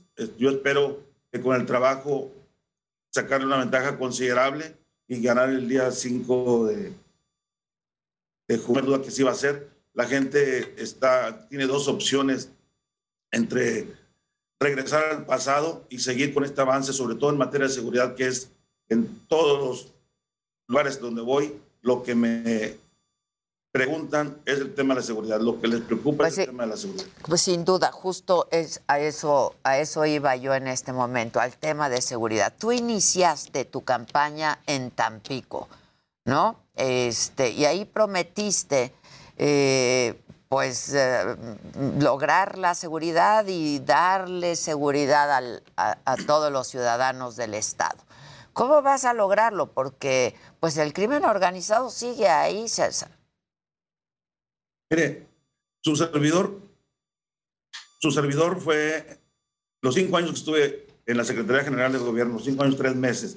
Fui parte del gabinete de seguridad y fui parte del grupo de coordinación para la consulta. Por un lado, lo que tenemos que hacer es seguir con la prevención y por otro lado, la aplicación de la justicia. Y por otro lado, que los cuerpos de seguridad estén trabajando, la fiscalía haga lo propio y los tribunales hagan lo propio, pero sobre todo eh, generar los vínculos de comunicación, de confianza con las mesas de seguridad, nos hagan llevar, para, para que nos hagan llegar toda la información que tienen, porque si no, no, no nos damos cuenta qué es lo que está sucediendo, es muy difícil avanzar, sobre todo porque es muy difícil que una víctima ponga una denuncia. Carlos, hay que ir a motivarlos, hay que darles la seguridad y hay que darles la confianza para que estas denuncias puedan llegar a la fiscalía, judicializar las cosas. De otra manera, es imposible trabajar. Y yo creo que hay un antes y hay un hoy. Y está muy claro, nadie lo puede negar. Aquí en Tamaulipas, todos lo reconocen, propios y extraños, este, que hemos avanzado mucho en materia de seguridad y no somos ilusos. Falta mucho por hacer. También no es para andarlo eh, comiendo ni haciendo alarde de ello, pero la realidad es que sí hemos avanzado y, y yo creo que Tamaulipas lo que necesita es que se siga aplicando la justicia. No pueden, no podemos con abrazos eh, parar la, la inseguridad. Tenemos que hacer una aplicación de la justicia. Los abrazos hay que dejarlos para la familia, para los amigos y al que se salga de la norma de la ley, que se aplique la justicia. ¿Tú cómo evalúas la gestión, eh, César, del actual gobernador Cabeza de Vaca y esto del Partido Acción Nacional? Eh, ¿Va a ayudar la cercanía con el, con el actual gobernador o cómo, cómo ves que pueda eh, el impactar en la elección?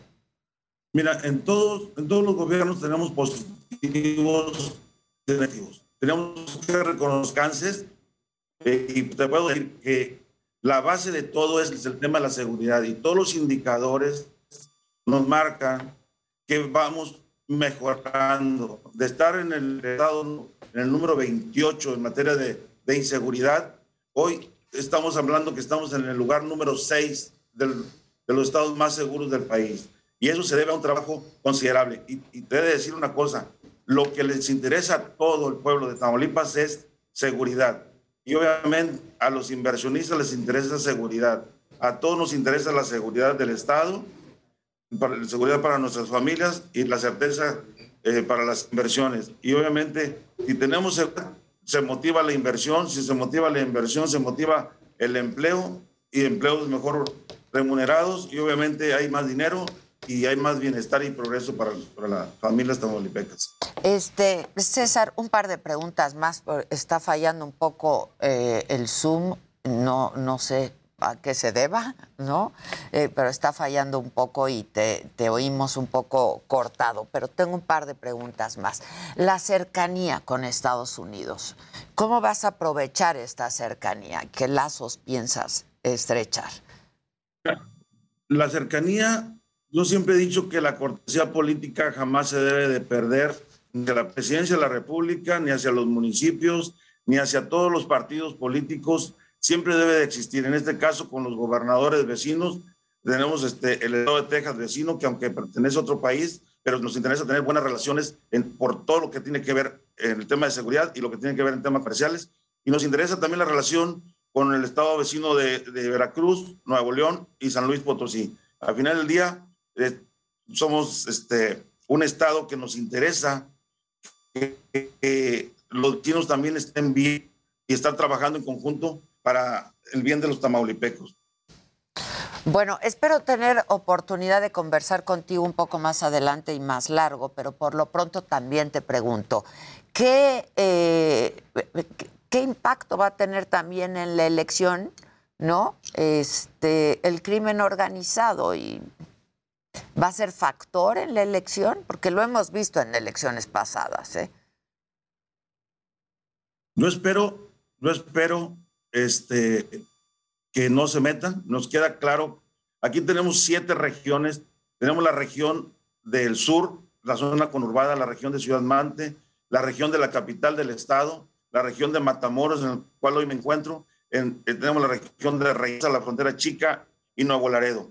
Obviamente, demasiado en materia de seguridad. Sin embargo, como les digo, no somos ilusos, falta mucho por hacer.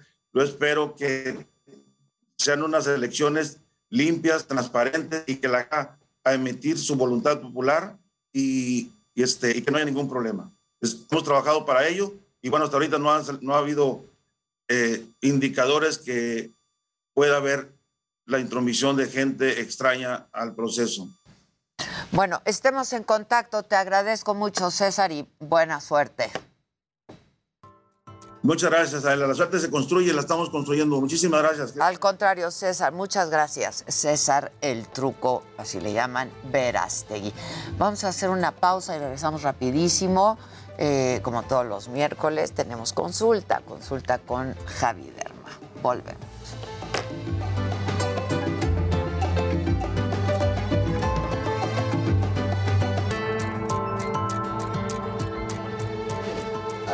Y René. Sí, claro. Aplausos. ¡Bravo!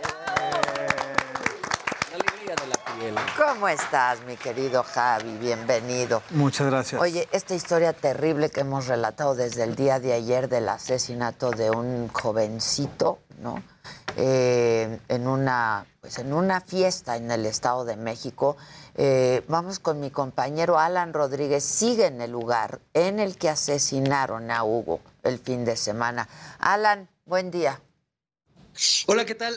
Adela, amigos, muy buenos días. Continuamos dando seguimiento a toda la información que ha surgido al respecto del homicidio de este joven identificado como Hugo N., el joven de 15 años de edad, quien fue atacado por una persona al momento de que se estuviera registrando una fiesta clandestina al interior de este espacio conocido como el Jardín Imperial. Aquí podemos observar, pues, eh, parte de lo que puede parecer una fogata en la que, pues, eh, los las personas que estaban en este punto quemaron algunas pertenencias que se encontraban en este espacio. Pero también, Adela, amigos, llama mucho la atención algo que hemos podido encontrar muy cerca de este espacio y es que a unos cuantos metros de la entrada de este salón ejidal podemos observar una serie de botellas, vasos de vidrio, incluso algunas copas, más o menos como las que se narran en la, eh, pues es- lo que se narra, que se comentó al respecto de estas agresiones.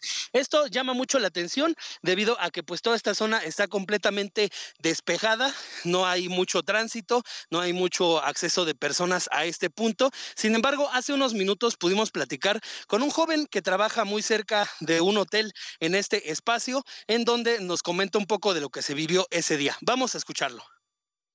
¿Cómo te llamas? Santana José Luis. Pues yo soy de este lado, de la parte de atrás. Y pues sí, en las noches sí se escuchaba mucho ruido, había muchos eventos. Entonces cuando sucedió lo del chavo este, sí nos sacamos de onda porque estábamos de este lado. Sí. Oye, ¿qué tipo de fiestas son las que se hacían aquí? Si quieres, esperamos. Pues la verdad no, no, no me venía a echar la vuelta, no, nada. Pero sí se escuchaba del otro lado. Mucho relajo. Sí, mucho relajo, mucha música. Entonces sí. Gracias, hermanito. ¿Alguna vez hubo algún disturbio, alguna situación? No, que yo me entere, no. Muchas gracias. ¿Me recuerdas nombre? Jorge Luis Adela, amigos, como ya pudimos escuchar testimonio de uno de los vecinos de la zona, trabajador de un hotel aledaño, en esta zona era bien conocido que se realizaban todo tipo de eventos, principalmente las fiestas rave, que duraban casi toda la noche durante casi todos los fines de semana. Y aquí podemos observar una de las zonas que prácticamente ha quedado intacta desde el momento en el que se registró este incidente. Se trata de una pequeña palapa en donde todavía hay algunas bebidas alcohólicas y alimentos y pues todo esto forma parte de la escena del crimen en donde más adelante estarán viniendo a complementar toda la investigación agentes de la Fiscalía General de Justicia del Estado de México. Por lo pronto es el reporte que tenemos. Vamos a estar muy al pendiente de lo que ocurra en este espacio. Muchas gracias, Alan. Muchas gracias. Levántanos el evento, mi Javi, por Sí, favor. ay, no, es que sí, este tipo de noticias Ay, obviamente nos ponen muy tristes a cualquiera y es una llamada de atención para todos desde jóvenes que pues hay que estar en lugares donde no corramos riesgos, porque bueno, estar en un mal momento, en un lugar inadecuado y pues aprender a protegernos. Y parte de aprender a protegernos, hablando de la piel, este fin de semana tuvimos la fortuna de disfrutar de un lugar maravilloso de la. República Mexicana, de estar en Los Cabos. Y en Los Cabos vimos como también eh, mucha gente blanca, se- digo, cuando menos uno está prietito, sale Esta justo en las gente horas blanca, del sol. Esta gente Ya blanca. no puedo Pura más. cara pálida. esto. Exacto, estas caras pálidas se ponen Como si en existe el... la discriminación a la inversa. En el sol, pero así como a tostarse realmente. Y que mucha de la gente que también me preguntaba se ponen bronceadores y aceleradores, inclusive para eh, que se queme más la piel. Entonces, esto lo que hace, como su nombre lo indica, es acelerar, acelerar el daño celular.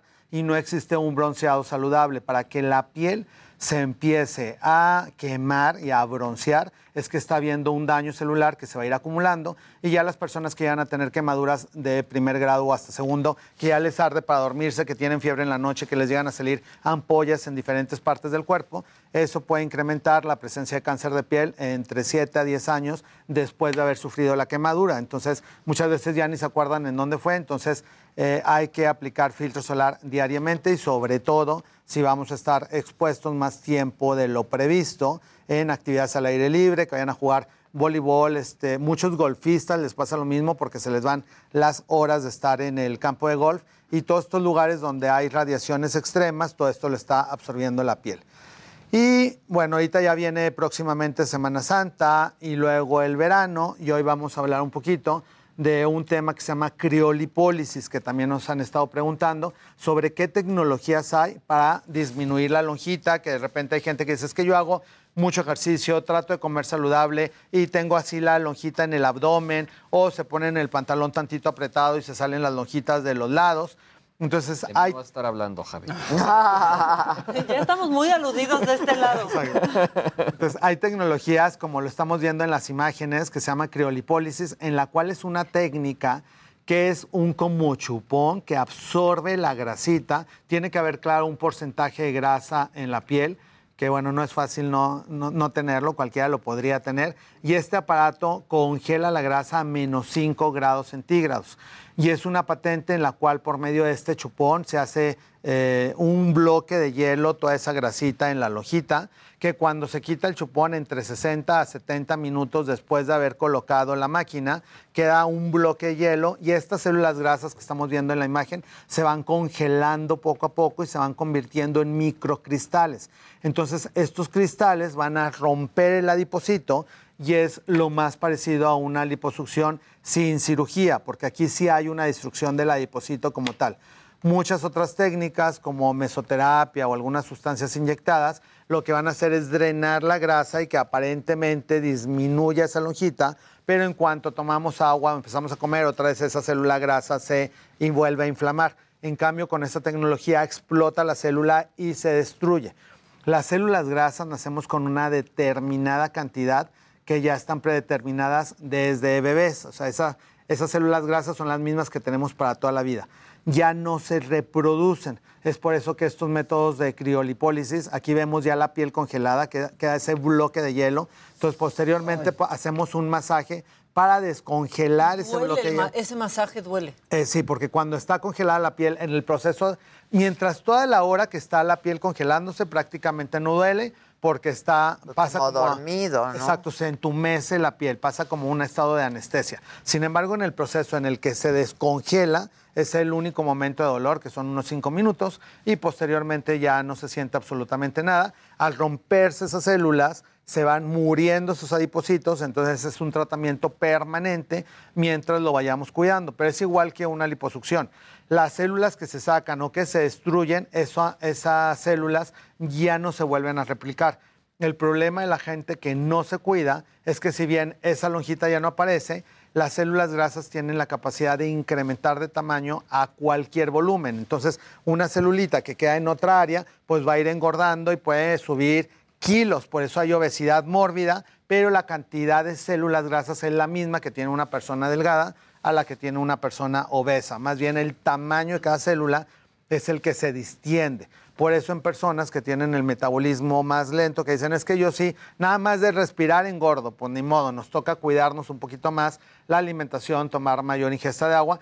Y si hay metabolismos muy eh, beneficiados, con que pueden comer prácticamente lo que sea y no suben de peso, porque sí tienen una actividad más rápida de su metabolismo celular. Los ganadores de la rifa genética. Exacto, esos ganadores como varios aquí presentes. Sí, la Entonces, verdad sí hay que aceptar. Sí, hay que aceptar. Cuando ¿Qué? se gana. Qué bueno que sí, ya ven, un- unas por otras. Unas Soy por un buen otras. perdedor. Entonces sí, qué bueno que les fue bien, pero bueno, a la gente que no tuvimos ese beneficio genético en la rifa, pues toca estar siempre a dieta, cuidar las calorías que estamos ingiriendo, porque dependiendo del gasto calórico que tengamos diariamente, lo que se queda en las células, pues va a ir descendiendo esta grasita. Eh, una vez que se congeló la grasa, se pasa al proceso del masaje para descongelarlo y las células va- las va a ir drenando de manera natural el organismo en los próximos tres meses. Entonces, por eso ahorita estamos muy a tiempo para verano, porque tampoco es de que salgan de la máquina ya con el proceso de destrucción de la grasa. Durante los siguientes tres meses se va a ir drenando y más o menos a los tres meses ya se destruyó esa grasita. Se le llama eh, cool sculpting porque es un modelado de ir esculpiendo en donde está la grasita. Además, se puede hacer en la papada, en los brazos, en los muslos, en la lonja, en el abdomen, prácticamente en cualquier parte del cuerpo en donde haya un exceso de grasa para ir destruyéndola, congelándola. Parte de la patente y lo que es muy interesante con este tipo de tecnología, Luis que sabe mucho de tecnología, es que ya son eh, tecnologías muy sofisticadas en las cuales respeta todo el resto de células. No le pasa nada a terminaciones nerviosas, a vasos sanguíneos, a la misma piel, que si fuera otra tecnología y la congeláramos, bueno, habría hasta necrosis de la piel, los vasos sanguíneos podrían sufrir. Entonces, sí está muy cañón que ya haya el desarrollo de este tipo de, de tecnología en el que sea tan específico, en el que únicamente esté diseñado para destruir la grasa, porque hay parecería que se congela todo, hasta la piel. Dicen, bueno, voy a quedar ahí eh, con la piel dañada y no, no se daña absolutamente la piel, sino al contrario, todos los demás tejidos se respetan y se van bajando y se van pegando. Entonces, muy importante también acudir con algún nutriólogo, porque cada, hablando de metabolismos, cada organismo somos diferentes, entonces lo ideal es que vayamos equilibrando las calorías que consumimos con las calorías que gastamos para que podamos pesar más o menos lo mismo durante toda la vida. Yo creo que tú desde cuándo pesas lo mismo. Sí, eh? hace muchísimos años. Yo prácticamente desde prepa, igual peso lo mismo, subo un kilo bajo un Exacto, kilo. yo también subo uno bajo uno. que- sí. Pero, digo, en mi caso sí, toda mi familia es gordita. Ahorita que me vean, me van a odiar, pero siempre los traigo a raya de que tienen que ponerse a dieta, que tienen que tomar más agua, que hay que hacer más ejercicio, porque nosotros, mi familia no fue beneficiada en esta rifa genética, entonces todos tendemos a la obesidad, pero yo sí me mantengo a raya tratando de comer saludable. Entonces, parte del consejo, pues es eso. Si no sabes qué te hace daño y qué no te hace daño, pues acudir con un nutriólogo para que te pueda hacer una dieta balanceada y que muchas veces la palabra dieta también asusta de que ay no va a poder comer nada. No, es un régimen. es un ya- exacto, es una disciplina. hábito. Más dieta es lo que comemos todos los días. Todos Y los es una- días. esa es la dieta. Exacto. Y, y bueno, el chiste es hacerte de un hábito, ¿no? Claro, entonces- Y te puedes dar licencias, o sea, también, ¿no? Sí, fin de pronto se te antoja, o sea, no es como para que nunca sabiendo comas nada. Lo que puedes comer y las cantidades que puedes comer, puedes comer prácticamente de todo.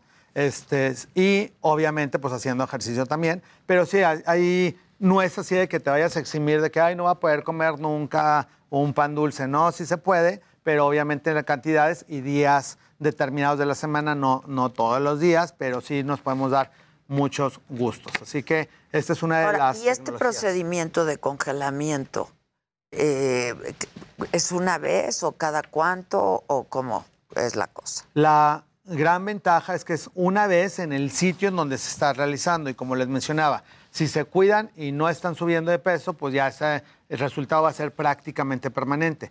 Porque al igual que la liposucción, hay muchas eh, personas que se realizan una cirugía o una criolipólisis y dicen, ah, ya me destruí la grasa, ya puedo comer lo No, que sea, no ya me voy a, a sentar a salir". comer la hamburguesa con la película y, este, y empiezan a engordar de otras áreas. Entonces les Esa área empieza... se muere, ¿no? Esa, bueno, Claro. no se muere, pero ya no tiene esos lipocitos y entonces ya se va para otros lados. Claro, hay tanta gente que cuando se pone el brasier apretado se le hace tanta lonjita detrás en la, en la franja que ya no sabe si está de frente o detrás. No hace tanta, lonjita que hay. En los muslos Hace igual. mucho. Ajá. Y parece una barra de mantequilla cuando está congelado. Sí. Y entonces te mueve y es un dolorón que a mí el doctor que me lo hizo me dijo, es que hay gente que la sedamos. Exacto. de Que no plano aguanta el dolor. Ese, ese dolor. Preguntan que si en la papada se puede, Javi. En la papada también se puede, lo único es que hay que tener un porcentaje, porque hay flacidez de piel y hay papada por grasa. Entonces ya les checamos cuánta grasa tienen y si sí, porque lo único que hace es destruir la grasa. Si sí hay una cantidad determinada de grasa, sí se puede congelar para que se vaya pegando. Pero a es veces pura es, flacidez, mejor no. tener tantita grasa, porque si no te se Claro. cuelga más. Claro, no, pero tantita grasa. O sea, ya cuando son Ah, candidatos no, al aparato, no, no. es que ya son estos cuellos que se pegó casi el cuello con el Que ya no es con el tórax, ya no es papada. Ya, ya somos como un minion, todo, Exacto, todo unido. junto. Entonces sí, para Un ir... ladrillo de Exacto, entonces para ir definiendo los espacios corporales entre cabeza, cuello, tórax. Entonces sí- Exacto. sí, que, haya, que haya una diferencia entre, en- anatómica. Exacto, sí, sí. Sí, no, para un pedacito así de una mini grasa, como en el caso que puede tener cualquier persona, no, esta no sería la tecnología, sino que al contrario, ocupamos otro tipo de Oye. radiofrecuencias que nos ayudan a pegar la Pero piel. es menos invasivo que una lipo, ¿no? Sí, es mucho menos invasivo porque no hay tiempo de recuperación. El paciente puede salir de ahí y hacer su vida completamente normal. Al día siguiente ya puede hacer ejercicio y obviamente puede regresar a trabajar. Muchas ¿Pero veces. quedas marcado? Por, Puede- por la imagen, ¿no? Sí, Pues, puede haber como algún pequeño Moretón que hay muchas personas que ni moretón le sale, ¿eh? o sea, no se nota absolutamente nada, y puede haber una ligera inflamación, porque es como una quemadura por frío. Sí. Pero hay muchas personas que no, ni siquiera tienen moretón o ni siquiera tienen inflamación, y que al día siguiente les digo, pueden hacer su vida completamente normal, hacer ejercicio, sal- salir de vacaciones, viajar, caminar, hacer toda su vida normal. ¿Y tú anestesias con, para eso? Para ese tratamiento no, lo ideal es no anestesiar Ah. porque si se pone anestesia inyectada puede disminuir la capacidad de congelamiento de las células grasas porque ya le estamos metiendo otros líquidos. Entonces lo ideal es hacerlo así tal cual. En personas que tengan un umbral al dolor muy bajo se podría sedar como mencionaba Maca. Sin embargo, lo ideal pues es aguantarse el descongelamiento ya porque son realmente La mayugada. la ¿Cuánto mayugada, tiempo? tres Diez- minutos de dolor. Ah, nada más. Sí, nada más. Todo lo demás, toda la hora del procedimiento prácticamente no se siente nada. Solo se te va enfriando el cuerpo. Es después, durante Cuando el ya proceso de empieza el descongelamiento. descongelamiento. Pero son tres minutos y ya, después ¿Te ya has no hecho eso nada. tú? Yo no. ¿Ya lo probaste? Yo No. No, porque no, no tengo un porcentaje de grasa que se requiera claro. este, Por ejemplo, esto- congelamiento. ¿Se podría? Ay, Pues no, no, no. Eso es pellejito. Ay, qué presumida, sí. Sí. No, Así- yo sí- esto se podría. Esto se podría, Yo sí quiero la lonjita de acá. Ajá. La odio. Pues sí, hay, hay cabezales muy chiquitos que sí, por ejemplo, puede ser el de la papada, lo colocamos acá en la lonja y si te lo destruye, si lo pega. Mira, mira, agarra, agarra. Yo quiero estar ahí para escuchar los gritos de la masajeada. Vamos. Sí, este, sí, se lo vamos a hacer a Adela. Eso, yo me lo hago. Vamos a hacerle su criolipólisis. Aparte, yo aguanto. Ya ahí No, así. esta no aguanta nada. Exacto. Yo ese me lo eché sin sedación ni nada, una masajeadota ahí a mi barra de mantequilla de la pierna. Con el que tenía. descongelamiento. Sí, es que te, o sea, pues así como Sí, se ve queda la como imagen, un bloque queda de así el bloque. Entonces ese bloque de hielo hay que masajarlo y todo ese bloque es pura grasa Ay, congelada. ay, ay, Entonces ay, al descongelarlo es el proceso de olor, pero ya cuando queda pegado ya no te duele nada. Al día siguiente puedes venir a trabajar normal y todo. Ok. Y por supuesto que sí te lo vamos a hacer con mucho gusto sí para poder enseñar cómo es el proceso. Este es como la- el chupón Ese- ese gigante. Ahí queda yo. congelado y ahí es Esta barra. esa es como la barra de hielo que al deshacerla es cuando llega a. Ese es el masaje. Ay, ay, ay, ay. Ese es el proceso que duele. Y después de eso ya no se siente nada. Y bueno, ya en un próximo programa ya nos De platicará de, hecho, la no se siente nada, o sea, te queda como medio Dormido, Sí, congelado. Está congelado. Exacto, es una tumescencia por frío en la cual queda todo pues congelado. De hecho, hay- hay personas, es que varía mucho de persona a persona. Hay personas que les queda toda esta área como entumecida y duran de dos a cuatro días en que vuelvan a recuperar la sensibilidad normal porque queda como un efecto de anestesia en el cual está todo ahí medio dormido. Estaban preguntando, Javi, que qué le pasó a Linda Evangelista, que se hizo Que ese se hizo procedimiento y que no le quedó bien. Y yo estaba leyendo que ha- hay un 1% ¿no? de personas que igual no les cae bien ese tratamiento. Sí, es, es menos, es como uno en menos de mil en el que tienen una, se les llama hiperplasia paradójica, en el cual el, el organismo dentro de su sabiduría no sabe qué está pasando y en lugar de destruir la grasa, la refuerza y se le hace más, más Ah. grande. Entonces, por ejemplo, a esta chica linda, pero es de millones de usuarios en el mundo porque la tecnología ya tiene casi 15 años, por eso no es, es- no es uno en mil, es como uno en 10 mil. Puede tener, y tampoco es de que te salga así otro ser humano, un alien. o sea, sí, obviamente alguien que es tan delgado y que es modelo y que todo, si, si lo que quería era destruir la lonjita y le sa- se le ve más en lugar de vérsele menos, Claro. por eso obviamente hubo todo, pero todo eso se Y es explica. reversible de alguna manera. Sí, si es te queda después, mal, sí, pues. claro, hay manera de volverlo a destruir.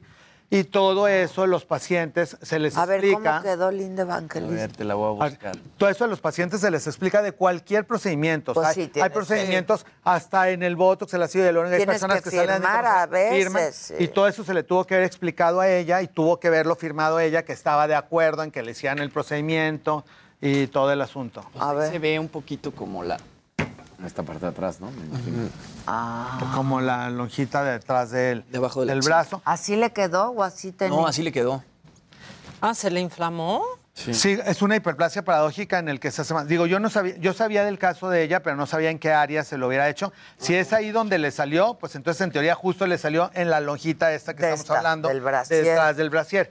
Que por eso también hay ciertos candidatos que hay que ver, porque a lo mejor ella, si era delgada, pues tampoco tenía tanta grasa de donde agarrarle. Entonces a lo mejor no era una indicación tan No adecuada. era candidata. No era tan candidata, entonces hay tratamientos que por eso se hacen eh, personalizados los sistemas para cada individuo y se les indica que sí, que no. Bueno, hay gente que trae ahí un pelazo, por ejemplo, envidiable, que no hay dónde colocar un pelo más. Les digo, bueno, tú estás para donación de pelo y acude a consulta porque vio a Jimmy y quiere tratamiento para salida de cabello. Entonces les digo, no, pues tú no necesitas eso y a lo mejor podemos hacer algo para cerrar los poros o alguna otra alternativa. Entonces, sí hay gente que muchas veces hay ciertas dismorfofobias que uno en el espejo se nota mucho más ciertos defectos y que no son tan reales y que a lo mejor tienes otro que tú ni te notas o que te gusta. Hay gente que puede tener el lunar con pelos en la mitad de la mejilla y uno pensaría, hay que operárselo, hay que quitárselo. Y ella dice, no, este es el lunar de toda la familia y lo tiene mi abuelita y a mi marido le encanta arrancarme el pelito. Ay, no. Mordidas. Entonces, No, no, no, no, claro, no. entonces, hay gustos para todo, entonces todo. cada quien... Híjole, sí, pero no exageren. O sea, sí hay gustos para todo, pero luego se pasa. Entonces aquí lo importante, estos ejemplos nos sirven de que no los, todos los tratamientos son para todo el mundo, que hay que acudir a lugares especializados, que hay que leer las letras chiquitas, porque es como en el banco, en las tarjetas, en cualquier cosa. O sea, hay que fi- fijarnos qué firmamos, porque obviamente ella pues no pudo Además hacer dice nada que tuvo contra esa siete. compañía. Siete sesiones, dice. Ah, bueno. O sea, siete sesiones. En todas tuvo que haber firmado y, este, y creo que no procedió nada en contra de la compañía que se lo hicieron porque ella tenía todos los documentos Firmó. firmados de que aprobaba que le hicieran el tratamiento. ¿Cuántas sesiones se necesitan? Preguntan. Dependiendo de la cantidad de grasa que tiene cada persona, por eso se va esculpiendo. Por ejemplo, en el caso de Adela, muy probablemente con una sola sesión sea suficiente. ¿A ti cuántas sesiones te hicieron? Una. Una sesión. Por eso siete sesiones está como muy exagerado. Pues sí me sirvió en las piernas, la verdad, pero no se ve tan bien, no se ve como, no sales y ya lo notas, como que al mes y medio, dos meses, es cuando yo dije, ah, me sirvió Sí, perfecto. de hecho, los resultados completos son al tercer mes después del tratamiento. Ah, Igual en el que se te pega la papada, se te deshace la grasita donde te pusieron. Entonces, en alguien que tuviera mucha grasa, a lo mejor necesitaría dos, quizás tres sesiones. Es muy raro que alguien ocupe más de tres sesiones por área.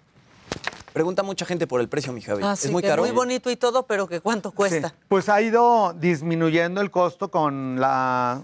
Es que es, es un cabezal que es individual y que es desechable para cada persona. Entonces podría decir que hace eh, 12 años estaba cerca de entre 15 a 18 mil la sesión y ahorita ya hay sesiones que van entre 3 mil a 6 mil pesos. Entonces realmente son como ya muy pues accesibles de alguna manera porque te estás ahorrando también el quirófano, la incapacidad, puedes seguir trabajando normal. Entonces, pues si cada caso es independiente, pueden hacer eh, citas de valoración sin costo en el que van. Las enfermeras que hacen este tratamiento las valoran, les explican cómo es el proceso, les indican el número de sesiones y ya cada persona puede ir haciendo su esquema de en cuánto tiempo quiere hacer las sesiones que le correspondan. Porque también pueden hacerse una ahorita y otra en dos meses, no tiene que ser todas las sesiones juntas. Hay gente que sí quiere hacerse todas las sesiones en dos días para terminar rápido, pero hay personas que lo pueden ir eh, haciendo un esquema durante todo el año.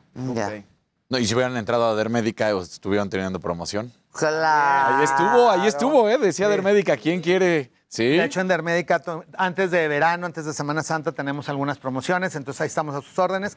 Y pues agradecerle también a Adela la invitación a, a la saga, no, a los cabos pues, que estuvo queremos espectacular, mucho. que tienen que ver ese capítulo porque buenísimo. creo que en lugar de darnos tequila nos dieron como suero de la verdad porque dijimos cosas nunca antes escuchadas. Sobre todo aquí. Exacto, entonces para Aquí, que mi carnal. para que Estuvo vean bien padre. estuvo súper padre y La para que de tus visitas fue muy divertida, la verdad. Sí, entonces Sí. muy bueno. Muy, muy divertida. Muy Ahí, divertido. ahí van a saber mucho del behind the scenes, de lo que hacemos no nada más cuando estamos trabajando, entonces que también hay una vida de ser humano detrás de cámaras. Y Claro. Estuvo súper divertido. así Como que- en todas las personas. como otras ¿no? personas. Así que ahí les voy a dejar también el día de hoy la liga para ese capítulo de la saga, para que vayan a verlo, comenten. Nosotros y también, Ahí Josué. nos vemos. Ya hay entrenador, hay entrenador Sí. bueno. Ya, ya. Pa- por eso no he necesitado la criolipólisis, porque me traen- Claro, me te traen en traen, friega haciendo mira. ejercicio. Harta cosa. ¿A qué hora haces ejercicio en la mañanita? Sí, normalmente a las 7 de la mañana diario, de 7 a 8 y media, y ya después a desayunar y a las Ordenado. actividades del día. Sí, y hay veces que si tengo algún compromiso más temprano, pues 6 y media o hasta las 5 de la mañana, hacer las rutinas de ejercicio. Y bueno, ya se acerca Por 10 de mayo, ya estamos casi a un mes, y en... Me lo dijo Adela, vamos a tener una canasta con valor de más de 80 mil pesos en productos. Wow, ya que le subió, eran 60. eran- ajá, vamos No, subiendo. no porque ahí le agregué acumulando. Todo lo que llevé a los cabos lo metimos también en esa canasta. Wow. Entonces ya ahorita va como en 80 y este Oye. ya después la producción de Me lo dijo Adela van a determinar cómo se va a hacer esa eh, dinámica para poder uno de ustedes, de toda la gente que tenemos la, la dicha y la fortuna que nos estén viendo en este programa, pues sea de los ganadores y pueda ganar tanto la mamá como toda su familia. ¡Qué padre! ¡Wow! Bien. Bueno, por lo, pro- por lo pronto tienen que estar suscritos a la saga, ¿no? Obvio, obvio. Por lo pronto. Sí va a haber varios requisitos dentro de la dinámica, Exacto, pero ya estar, se los obviamente, vamos a ir diciendo, pero pues Exacto. también, ¿no? ¿Eres banda o no eres suscribirse banda? a la saga y seguirnos en Instagram, Adela Micha, Javier, Javier. Derma, que ahí estamos a sus órdenes. Exacto. Y pues estamos en contacto. Te queremos mucho, Javi. Con mucho. Mucho. Este, pues yo te veo, ¿te vas de vacaciones? Me voy de vacaciones, pero nada más de jueves a domingo la próxima semana. Entonces estamos trabajando de aquí hasta el próximo miércoles. Ah, bueno. Yo Todo el mundo se quiere dar sus toques justo antes de salir. Sí. Exacto. ¿De cuáles? ¿De qué hablas? Perdón. Este, no, yo no, yo ya me voy, regreso en dos semanas, pero regresando, pues después de la vacación. Hacer la criolitólisis. Exacto, porque se va a comer. Exacto. Se va a comer. Se va, Muchas se va a gracias. comer. Exacto. Gracias, Javi. Regresamos luego de una pausa. ¿Quién viene? Daniel Boaventura. Ya llegó, creo. Está celebrando 10 años de carrera. Wow. Le dicen el Frank Sinatra de Latinoamérica. Sí, canta precioso. Volvemos luego de una pausa.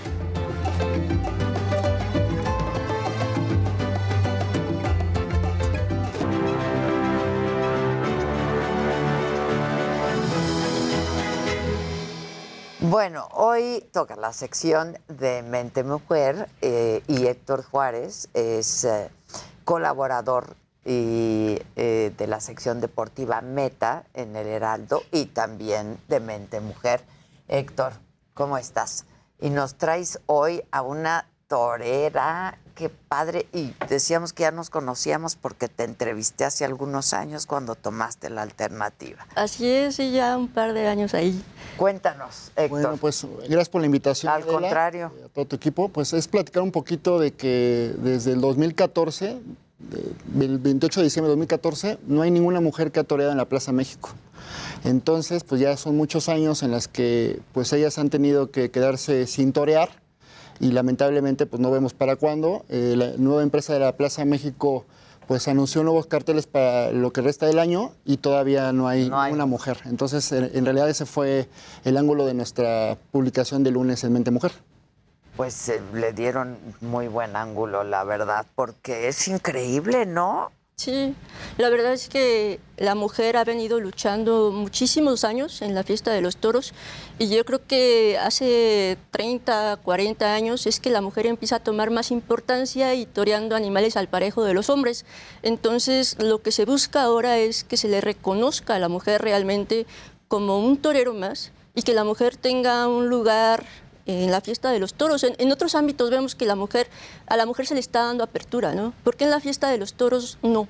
Entonces, bueno, yo, yo pido aquí con, con mi voz, pero en el ruedo con mi actuar también. Y me Pues estoy preparando. Claro, se la rifan igual, ¿eh? Claro. Exacto. Se la rifan igual. Mismo, y, y cómo es para las mujeres, por ejemplo? ¿Pueden torear al mismo animal que un hombre? O sea, de tamaño, de peso, de... o, o cambia un poco. No, para el animal, o sea, no importa quién tenga delante, un hombre, una mujer, un niño, una niña. Y, y yo siempre lo digo así, un animal de 600 kilos, ¿qué diferencia va a ser para ese animal tener enfrente a un humano de 70 kilos que a uno de 50? De ninguna. Es lo mismo. Claro. Y aparte el 20 toreo... kilos no hacen la diferencia Así- para el animal, claro. Exacto. Y aparte el toreo es un arte que muchas veces es de suavidad, de plasticidad, de movimientos. De danza incluso, ¿no ves Exacto. cómo van ahí en, en armonía el toro y el torero? Es muy bonito eso. Hilda es histórica de la Plaza de Toros porque se hizo la alternativa eh, en 2010-2011 cuando fue de mujeres justamente. Tú estuviste ahí, Hilda. Entonces, en esa situación en la que nunca había sucedido en la Plaza de Toros México, donde fue una tarde para mujeres, lamentablemente, pues también Después de eso, ¿qué ha desde ahí pasado? veíamos que muy pocos aficionados. Que fue cuando yo te entrevisté, había poca gente, que fue Sí, cuando así yo- es. Creo que yo rompí ese, ese muro que había, ¿no? Porque la plaza tenía 64 años de antigüedad en ese momento y Nunca se había le estado una mujer. Exacto. Bueno, sí habían estado, pero tomar la alternativa ahí es, es un orgullo que a pocos toreros se les concede. Y en base a triunfos fue que, que tuve ese privilegio y me dio la alternativa el maestro Manolo Mejía y de testigo el español Luis Manuel. Entonces fue, fue algo bonito y sí, gracias a- al triunfo que también tuve esa tarde, pues hubo muchas entrevistas y fue que te pude conocer. ¡Qué padre! Sí, vivencias muy bonitas. Qué Hay que decir que ella fue la primera mujer que tomó la alternativa en la Plaza México. Después, lo que dice aquí, eh, ella eh, participa en un cartel de puras mujeres toreros que no se ha vuelto a repetir en la Plaza México, toreo con Maripaz Vega y con Lupita López, si no mal recuerdo, y fue la última vez. Entonces, pues han quedado un poco encapsuladas ellas en carteles de puras mujeres. Ellas no pueden torear con hombres porque los hombres no quieren torear con ellas. Esa es la verdad. ¿Y qué hacemos? Pues qué poco hombres, la verdad. Ni que fuera a torear a los hombres. Exacto. O sea, no o sea, no hay, pues, no hay. Porque se les tiene que torear diario en Es todos otra los plaza, es otra plaza. Y es un, ahora un doble reto, porque el primer reto es el de tú como mujer torero, que tienes que estar, pero en unos momentos asiagos para la tauromaquia, porque cada vez se habla más de cancelar. Cada vez se está hablando más de que ya no exista la tauromaquia en España, ya se ha hecho, en Cataluña, aquí en México también. Entonces, situaciones que están dejando a esta arte, pues, sin expositores. Fíjate que desde que yo empecé en los toros, a mí me decían eso de, de cancelar, de cancelar, pero yo creo que lo que es bello y atrae a las personas, eh, de alguna manera las maravilla, yo creo que nunca va a terminar por cancelarse. Y en este aspecto yo creo que también la mujer viene a dar una frescura a la fiesta de los toros. Y, y es donde... Pues cabe. renovar, ¿no? Déjame no decir cancelar, pero prohibir. Porque sí ya en España está prohibido, porque sí ya en México hay plazas donde ya está prohibido. O sea, Sí. no, no me refiero al arte de cancelar, pero sí se está prohibiendo cada vez más, porque además los movimientos pro animal, o sea, por eso digo, es un doble reto en estos momentos. Tú como mujer torero y además la misma tauromaquia. Sí, es- es- se trata de sumar a la tauromaquia. Y hay un, hay un dato muy interesante que los lugares, las plazas donde se ha prohibido la tauromaquia, justamente son los estados más violentos del país. ¿no? El caso de Guerrero, el caso de Sinaloa, son los estados más violentos. Entonces, eso nos habla de que la tauromaquia es cultura, de que la tauromaquia eh, desvía a la gente a un fin pacífico, realmente, y nos enseña a valorar la vida. Y no prohíben el fútbol y ahí sí se agarran, Exacto, ¿no? exacto. O sea, sí. Bueno, Goya dibujó a la pajuarela, Pues, que era la primer mujer torera. Es Entonces, una maravilla. Yo cuando he llegado a ir a los toros, es- ahora que decías, lo que maravilla a la gente es en el silencio, mientras estás toreando, y luego se oye el, ay, ¿no? Del, de- de- del público, de que pues celebran un pase. O sea, es una maravilla. Y es el, el valor de una persona de enfrentarse a una bestia, ¿no? Que de pronto estas cornadas son brutales. Nos comentabas tú que te han cornado dos, Dos veces, dos y en la cara. La cara, Y o sea. aparentemente, digo, para una mujer, dices, ay, me tengo que ver bonita físicamente y todo. Pero llegan y, y- y en mi caso, la primera jornada llegó a los 15 años y, y sí fue un shock, ¿no? El- y el- y el ¿Cuál también- fue esa? Fue una que va de aquí Sí, la que- a- ajá, para la- arriba. Es de 24 y 13 centímetros. Aparentemente esa fue dura, pero la siguiente no se me ve la cicatriz. O sea, es esta La verdad no se te No, parece una Sí. marca fácil. Pero esta... El surco que todos tenemos. Y fíjate, es algo, es algo tan impresionante que, que en los aspectos de la vida esto aplica. Mira, va. A ver. La, la cicatriz por fuera no se ve casi, ¿no? pero por dentro me destrozó la cara. O sea, yo tengo 18 placas de titanio, más dos mallas que sostienen mis ojos, y estuvo el, el cuerno a un centímetro del bulbo raquídeo. Ay, no. Entonces, eso no se ve.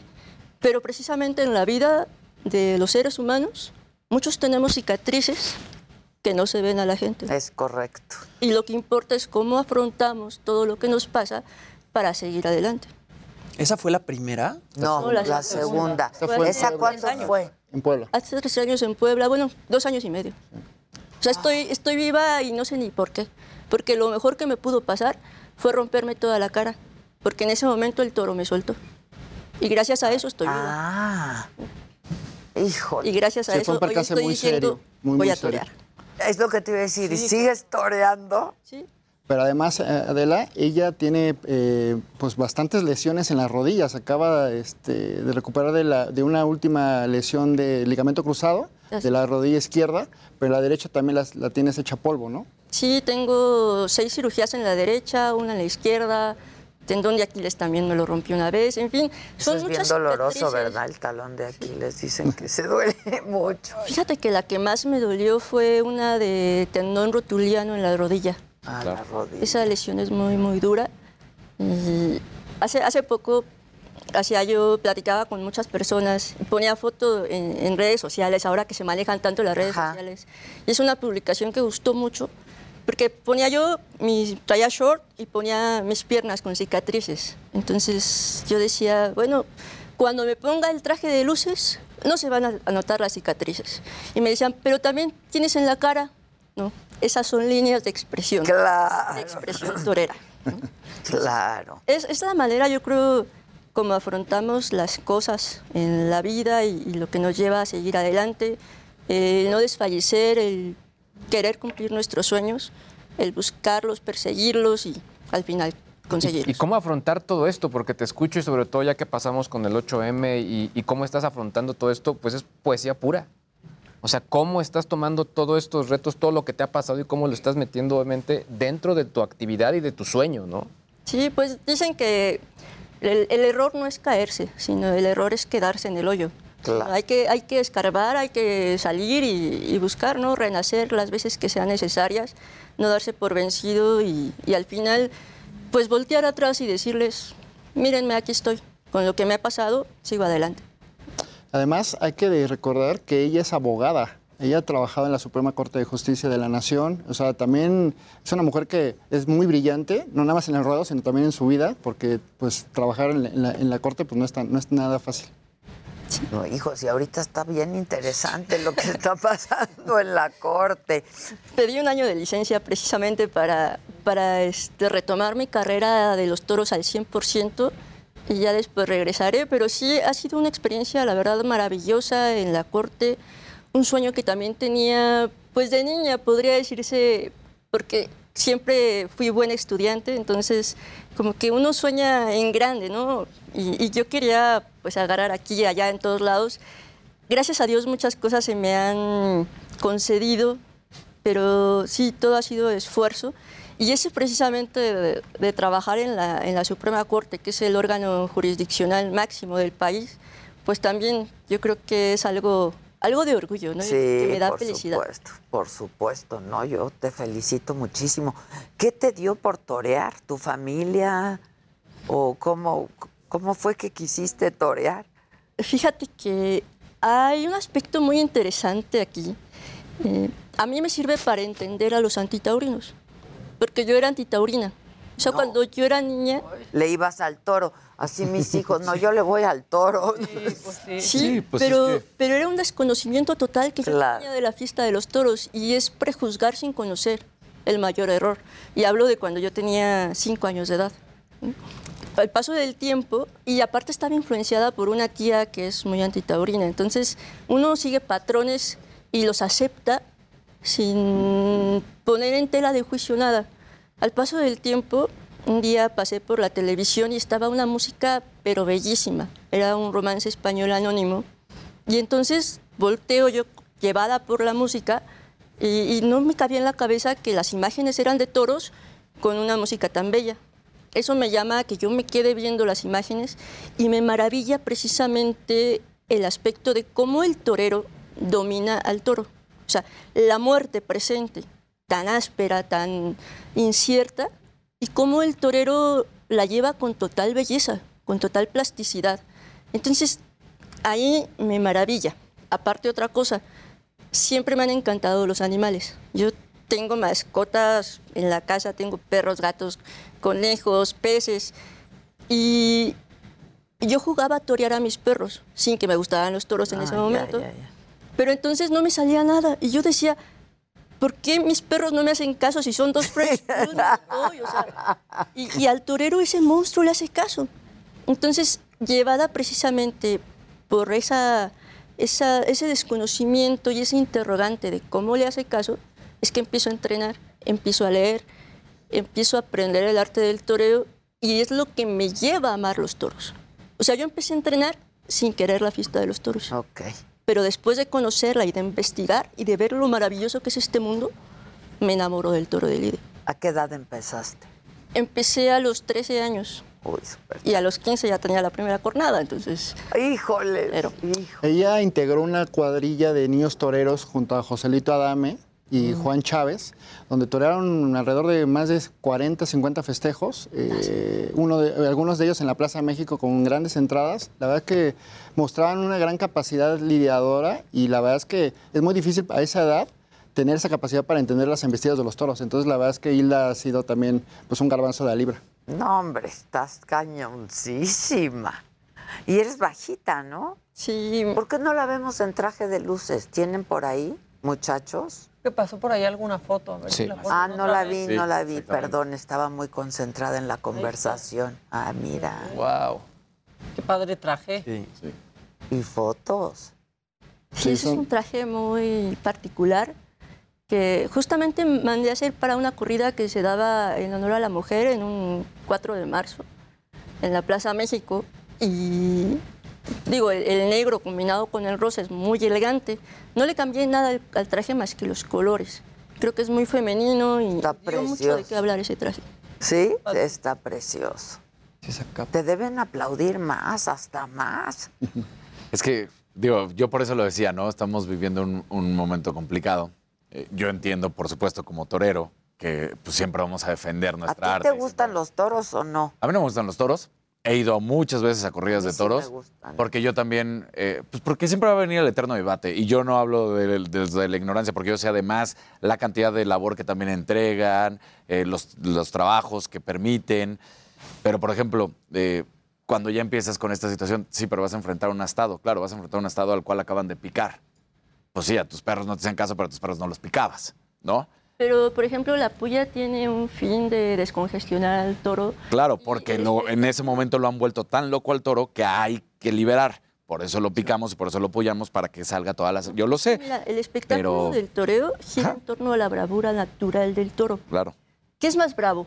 ¿Un león o un toro? Pues por supuesto que depende cómo vas a enfrentar. Si lo vamos a enfrentar, si estamos hablando de lo que es la historia del Coliseo, de cuando enfrentábamos a los leones o cuando enfrentábamos a los toros, pues entonces ya veremos cómo lo ponemos. Claro que será, yo creo, que el ataque de los leones, por supuesto. No. Si tú pero picas un león, pensaríamos, pero eso pensaríamos. si Es tú al revés. picas Y un es al león- revés. Si tú picas un león y el, el león huye, ¿sí? o sea, en cuanto siente el puyazo huye y ya ni loco vuelve a embestir. Pero la bravura del toro precisamente se prueba con la, con la puya. El toro embiste y en cuanto siente el piquete recarga más. Lo sacan del caballo y el toro hay veces que sale dos metros y regresa al picador, ¿no? Aún sabiendo ya lo que le espera. La verdadera bravura y la majestuosidad del toro, esa perfección, es precisamente que es un animal que lucha aunque quizá ya no pueda, o sea, lucha y lucha y lucha y sigue. Y eso es algo Igual a mí que me ha el enseñado torero. mucho en mi claro. vida. Sí, claro, está. Sí, encontrar la belleza en la muerte, ¿no? Al final del día, porque pues eso es lo que estamos haciendo, estamos matando a un animal. Entonces podemos decir el amor por el toro, el amor por la tauromaquia, pero pues lo que estamos haciendo es matando a un animal por una fiesta. Porque además también, pues viene esta situación en la que siempre ha habido la discusión de no es un deporte, es la No, fiesta es- brava. Es un arte. Es un arte. Sí, es un arte. Es un arte. Es un arte. Eso Jacobo Saludowski decía, toros y deportes. Sí, con el joven. Joven Murrieta. El primer, ¿no? Sí, el el joven Murrieta. Eh, ¿Qué es el primer espada? Sí, También, el ¿no? primer espada. Exactamente. Sí, así es. Pero además es un animal que se mata con un fin, que sirve para alimentar también muchas familias y que es una carne además orgánica, que es cuidada en su alimentación. Los cuidan muchísimo. Sí, a no, los toros bueno, de los toros y los- los hacen. Sí, no, sí. claro. Sí, tiene una mejor vida que si terminan en el rastro. Esa es la verdad. O sea, un cualquier otro animal. Pero bueno, por lo menos acá los toros pueden defenderse. Pero más allá del debate, Sí, claro. ¿no? Que se, pues a ver, es un debate que ahí está y que hay Nunca a quien a le gusta y a quien no. Este, la gente que le gustan los toros es súper fiel a este arte, ¿no? Y lo y eso es, o sea, porque lo ven como un arte y lo disfrutan y este son como imágenes ahí muy bellas de pronto, ¿no? El, el torero ahí frente al toro, pues lo- se necesita bravura de claro. los dos lados, ¿no? La verdad. Aparte es un, un arte que en 20 minutos, que dura la lidia de un toro, te hace una semejanza de todo lo que es la vida, todo lo que tiene, ¿no? Y desde que empieza hasta precisamente la muerte. Y eso te enseña a valorar más. Cada minuto que vives, lo valoras más. Y bueno, qué bonito sería también ver un espectáculo con mujeres, te digo. Ay, sí, tú muy bien, Héctor, que hiciste esta nota, porque qué poco, o sea, todo tiene que ver con que los hombres no quieren este, estar junto a mujeres. Y a mí eso me parece Hace rato que de muy a poco hombres, ¿no? a esta torera española, ella decía, a mí me hacían menos diciéndome la torerita o la torero. O sea, decía, así se burlaban. ¿La de mí. torero? La torera. Ah, la O sea, torera. Porque, y ella, de hecho, está en su libro, habla y dice, somos la torero, no la torera. Porque así se burlaban de mí. Decían la torerita, ahí viene la torera. No, no, soy la torero, soy un torero. Porque justamente lo que estás diciendo, cuando te pones enfrente del Estado, no le importa. Pues si ahora es la torere. Dos, cuatro. La torere. La torere, ¿no? Le, le torere. Sí, felicidades. Muchas gracias. No, muchas felicidades y muchas felicidades Gracias. para ti también, Héctor. Esto lo pueden encontrar, toda la investigación que hiciste y pues esta denuncia pública que se hace de que pues las mujeres tienen que este torear y dejarlas torear, ¿no? Así es, ellas lo que quieren es torear y, y ganarse el cariño de la gente frente a un toro vestida de toreras en una plaza de toros. No qué un maravilla la de televisión. torera, dicen. Más que denuncia, yo creo que abrir, abrir un espacio a la mujer, que se sumen más, que sean más profesionales y que la fiesta de los toros pueda disfrutar también de lo que otros aspectos políticos y sociales disfrutan, ¿no? La presencia de la mujer, que puede engalanar no solo los tendidos, sino también el ruedo. Felicidades, muchas felicidades. Muchas gracias. Y gracias. Vamos a hacer una pausa y volvemos, no se vayan.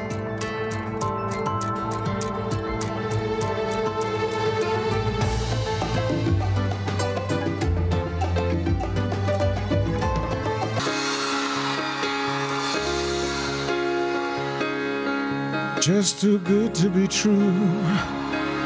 Can't take my eyes off of you. You'd be like heaven to touch. Oh, I wanna hold you so much.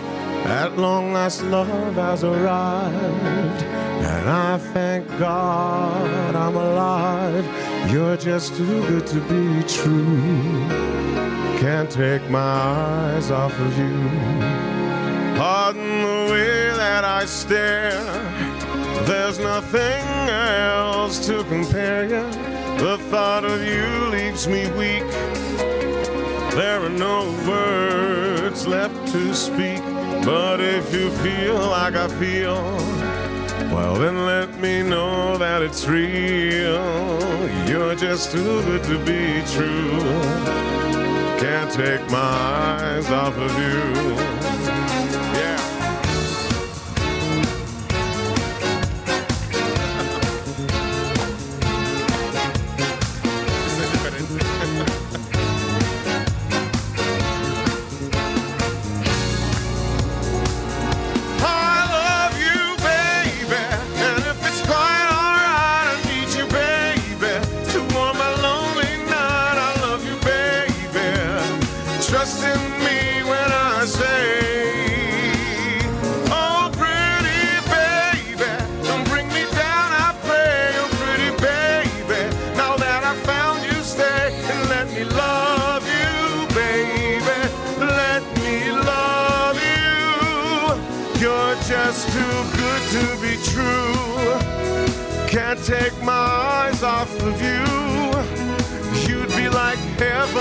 Touch.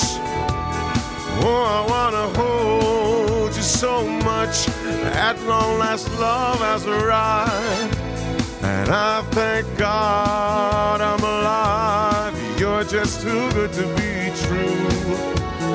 Can't take my eyes off of you.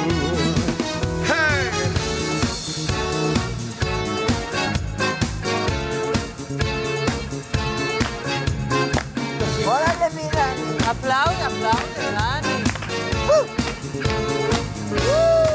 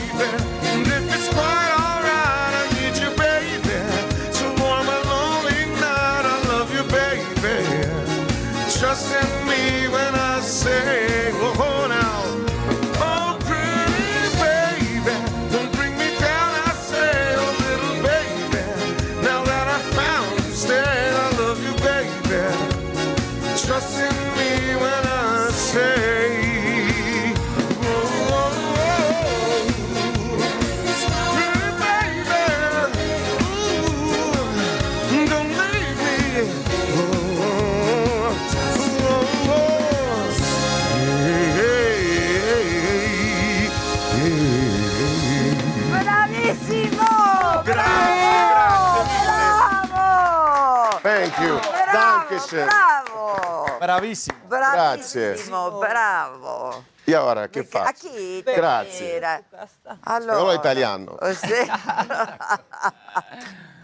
Mi- come gusto. vai? Come Grazie. vai? Bien, bene, no me digas mucho gusto porque ya nos conocemos. Sí, claro, claro. Pues, es un ¿cómo- placer estar aquí con ustedes. ¿Cómo olvidar Buenos a días. este? Buenos días. ¿Cómo Buenos días. Buenos días Hola. todavía. ¿Cuándo llegaste? Ah, creo que Creo que... 4 de abril. No, llegué, Ah, apenas. no, no, creo que un poco antes, pero tuve que volver a Brasil porque estoy en funciones de un musical que es Los Loco Adams en Brasil. Entonces fue a Brasil, quedé dos días y volví cuatro, sí, exactamente. Bueno, pues bienvenido de nuevo. claro, claro. Bienvenido, Daniel. Tienes aquí un tocayo, mira. Daniel. Daniel. Ah, qué bueno. Igualmente. Excelente Qué nombre. hombre, gran nombre, Nombre, ¿no? Y no le gustan los toros, pero cómo le gusta la música. Y ya que se quita el micrófono. Bueno, oye, tener el placer de escuchar. Ay, no, qué bárbaro. Oye, me decía Maca, velo ahí paradito como si nada con esa voz. Como y de si fuera pronto, fácil. Como si Es fuera la primera fácil. vez que he hecho algo así, ¿no? Cantar solamente con el micrófono con ustedes aquí, sin la orquesta. Pero te hizo nada. falta algo. Aquí estamos nosotros para aplaudir. Sí, gracias, gracias. No, Es un gracias a especial. ti. No, hombre. Gracias a ti, qué va. Muchísimas gracias. Pero ya eres muy querido en México. es- Sí, sí, estuve Vienes acá. mucho a México. Es un placer. Estuve acá la primera vez en 2015 y no sabía lo que podría ocurrir porque un cantante brasileño cantando en, en inglés. Pensaba, ¿por qué los mexicanos van a querer escuchar a mí? No sé. Y Pues por tu Cantaba- voz, porque mírate. Cantaba en mírate. portugués. Exacto, mira, ¿por qué será? Nada más, sí. Esa sonrisita. Pero sí, claro, no sé. Y la reacción primera fue increíble, increíble. Una conexión con el público que pienso que solamente la magia de la música puede explicar. Sí. Y después de, de este- de esa primera presentación, eh, eh, volví cada vez más y, y siempre tener una relación de, de amor con el público mexicano, una, una identificación que es mágica, no sé explicar. Y grabé mi primer DVD internacional acá, en Ciudad de México, en 2017. Y mi carrera internacional cambió justamente debido a México. Sin duda, debo mucho a México. Agradezco a ustedes. No, muchas gracias. Tanto que debi- creo que debido a un, a un clip que, que está en YouTube, em, grabé mi cuarto DVD internacional en Rusia, en Rusia en 2018. No, ¿ok? sí, sí. Qué bueno que aclaras, porque ahorita sí. y con la Filarmónica Rusa. Entonces las cosas empezaron a cambiar. Entonces ahora tengo una- eh, estoy realizando algo como un sueño. Eh, 8 de abril voy a hacer mi primer concierto en el Auditorio Nacional, Wow. que está sold, Sold out. out. Estoy muy, muy contento, Sí, muy feliz. wow. Muy feliz. Eres muy conocido en México, muy querido y muy conocido y en todas partes. La verdad ha sido muy rápida tu carrera. O sea, te diste a conocer internacionalmente pronto, ¿no? Sí, como dijo, es, algo, es un proceso que mucho trabajo, sin duda. Sin duda, sin duda. Eh, tengo un equipo en México que es, que es muy especial para mí, que es la PMR Producciones, que trabajan con- cerca de mí, que son personas que quiero mucho. Eh, claro, mi equipo de Brasil también, hay una conexión muy fuerte y es un trabajo de todos. ¿no? Y, Es que es Roberto Carlos, ¿no? ¿Y tú? Sí, justamente lo publicaba en un posteo en Instagram que los únicos brasileños que han logrado llenar el Auditorio Nacional fueron Caetano Veloso, Roberto Carlos, Gal Costa y tú, ¿no? O sea, hacer un sold out en el Auditorio Ah, Nacional. qué honor, es un honor muy grande, muy grande. Estoy un poco nervioso, confieso. Es que el Auditorio Nacional Es increíble, muy increíble. impresionante, sí. Mi primera presentación en México fue en el Lunario del Auditorio. que Ah, un es chiquito, Superito. pero muy bonito. Increíble. En mi, dijeron para mí, Daniel, Dani, ¿quieres, ¿quieres conocer el auditorio? Por supuesto, claro, vamos. Eh, salí del lunario y entré en el auditorio. Cuando miré, digo, wow, ¿qué es esto? Es increíble. Cuando miré los últimos, ¿cómo se dice? Um, Butacas. ¿Asientos? arriba. Están lejos, que pensaba que era CGI. es verdad, sí. No, es increíble. Y además ahora te vas a encontrar un público ansioso de este tipo de shows, ¿no? O sea, te van a recibir muy bien. Claro. Ah, sí, pues, creo que sí. Sí. que vamos, tengo algunas sorpresas que voy a presentar en este show. Adelántanos ¿Cómo que? algo. Por Adela, por Adela. se suelta toda la Es secreto, pero voy a decir, entonces no es más. No, quiero, es como una, una compilación de mis trabajos que, que, que han hecho, que son como todos mis cuatro DVDs que grabé en estos 10 años de estrictamente como cantante, entonces voy a hacer un- una compilación. ¿Existe compilación? Sí, ¿verdad? sí, claro. claro. Y di- dijeron que los mexicanos gustan de Tom Jones. Entonces, Como, quiero- quiero le vas a hacer. Yo voy a hacer una pequeña compilación de Tom Jones. Es un riesgo porque nunca canté Tom Jones en mi vida y yo quiero hacer esto. Entonces voy a hacer por primera vez ahora. Entonces vamos a ver lo- lo que va a Jones. ocurrir. Vamos a ver lo que Y va a el ocurrir. bailecito y todo. Sí, un poquito. ¡Ay! No, ba- no bailo tanto. ¿Vas a voy, voy a intentar. Que es un poco duro, ¿cómo se dice? Sí, sí. Voy, voy a intentar, voy a intentar. Un poco tieso. Pero la intención del show es siempre esta. Creo que en este momento que vivimos, después, especial- especialmente de este periodo tan crítico que fue la pandemia, tenemos, un- tenemos ganas de vivir estas, de eventos. de estar Y la verdad es que estamos también muy bombardeados en este momento por otro tipo de música, ¿no? Sí, claro. Bombardeados de todo, de esta Ah, no, de pandemia, todo, de sí, esta sí, guerra, de todo. Y necesitamos cada vez más de algo que nos tire de esta realidad, que más parece un video De ficción, sí, un parece, videogame. Sí. De parece algo ficción. virtual. Y entonces es- nosotros sentimos esto en Brasil, por ejemplo, una necesidad de, de- de salir, de, de vivir, de poner un sorriso en nuestra cara. Y esto siempre fue mi intención en estos en estos shows, que es que ver a las personas saliendo del teatro con un sonrisa en su cara y vi- vivir una experiencia extrasensorial, que es ese viaje por la música, canto de un poco de todo, de Frank Sinatra, de Barry White, de Maroon 5 con arreglos de Big Band, entonces es un poco de...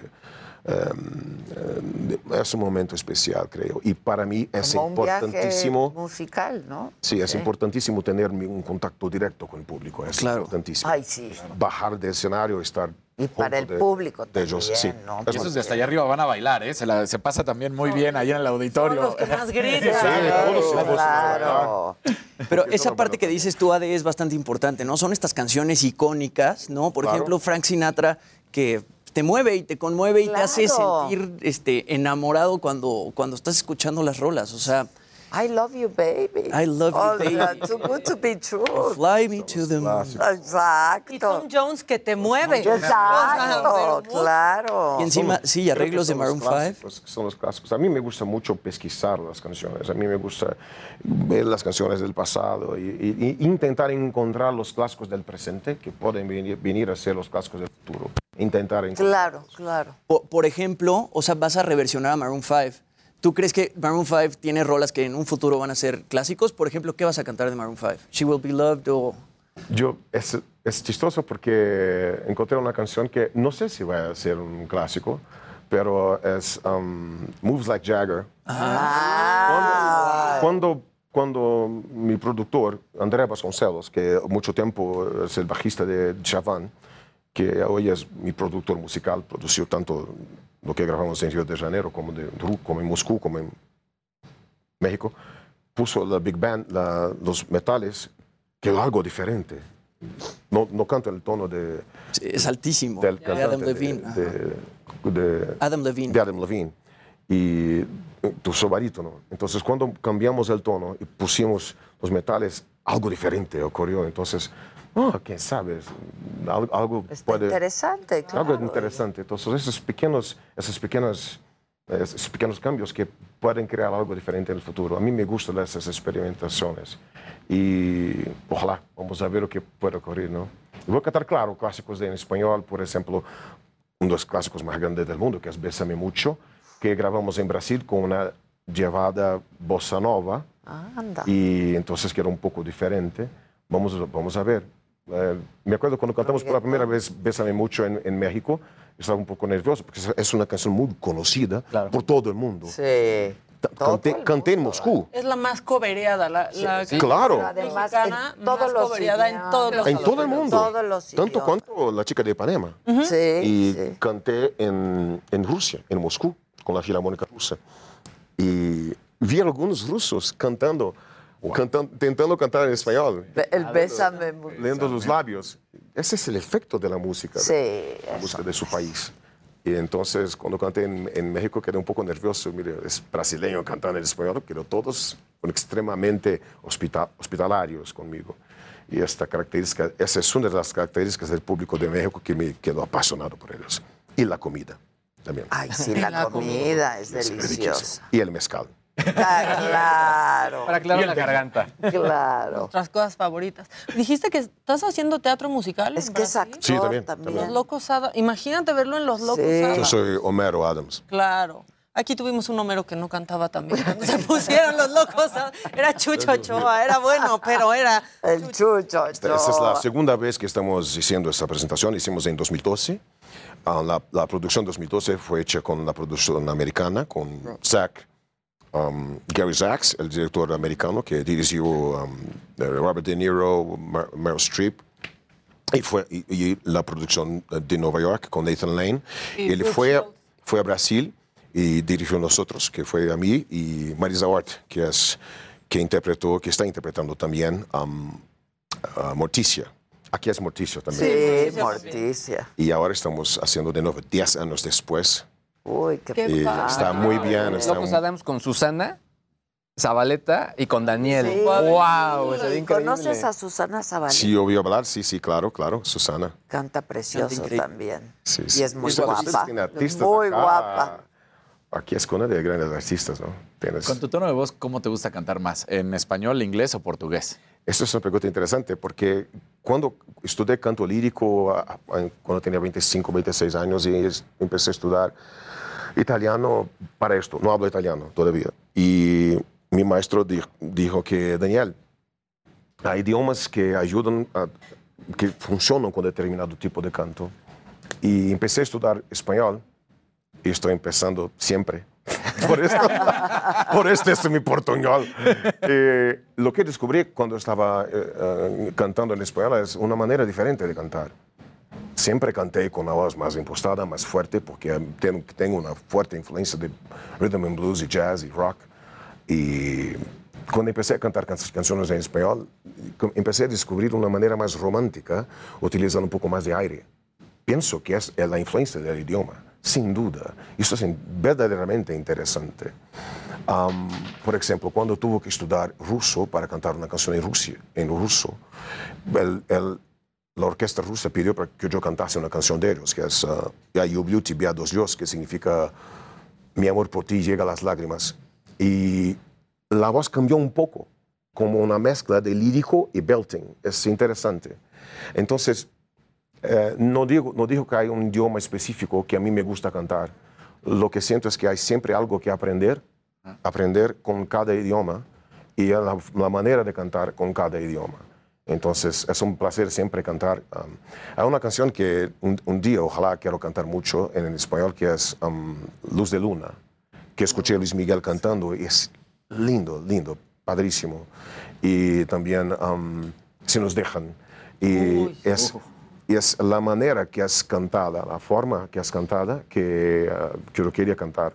Y es más fuerte que la, la letra. No sé por qué. Es algo que me llama atención. Perdón, estoy hablando de más. Oye, este no, al contrario. Interesantísimo. Qué rico. A ver, este Auditorio Nacional, ¿qué día? 8 de abril. 8 de abril. 8 de abril es viernes, ¿no? Sí, es Es este. este Sí, es este viernes, viernes. 8 de abril. 8 de ¿Y ya está soldado? Está sold out. Y luego vas a Tijuana el 9.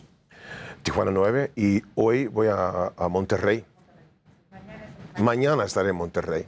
Mañana Monterrey, Pues, viernes Ciudad de México. Auditorio Nacional. Exacto. Y 9 de abril, que es el sábado, en Tijuana. En Tijuana. Pues muchas felicidades, No, qué gusto contrario, recibirte. ¿Nos muchas cantas gracias. otra y nos Sí, despedimos sí, con cantaré. una canción? Venga. Eso. Muchísimas gracias. Gracias a ti. Ahora, directo. Viene. Sí. Venga, Ok. hombre. Gracias, Daniel. You guys are the bosses. Eso.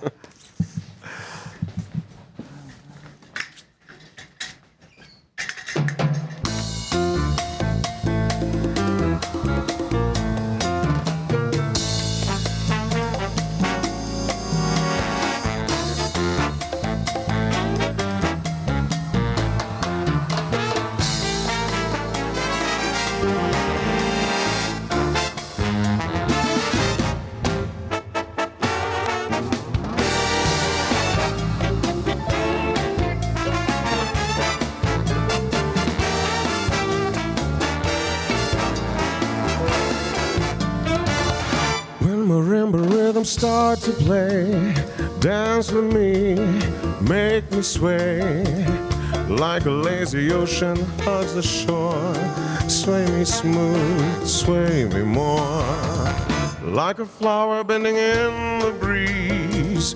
Bend with me, sway with ease. When you dance, you have a way with me. Stay with me, sway with me. Other dancers may be on the floor, dear, but my eyes will see only you. Only you have the magic technique. When we sway, I go weak.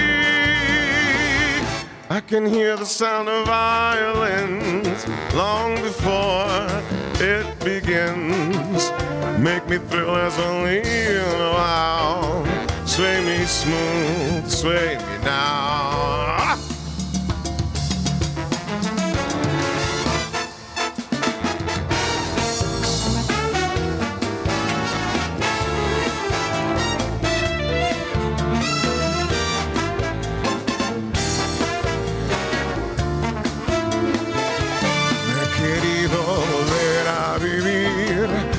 La pasión, el calor de otro amor, otro amor que me hiciera sentir, que me hiciera feliz como ayer lo fui.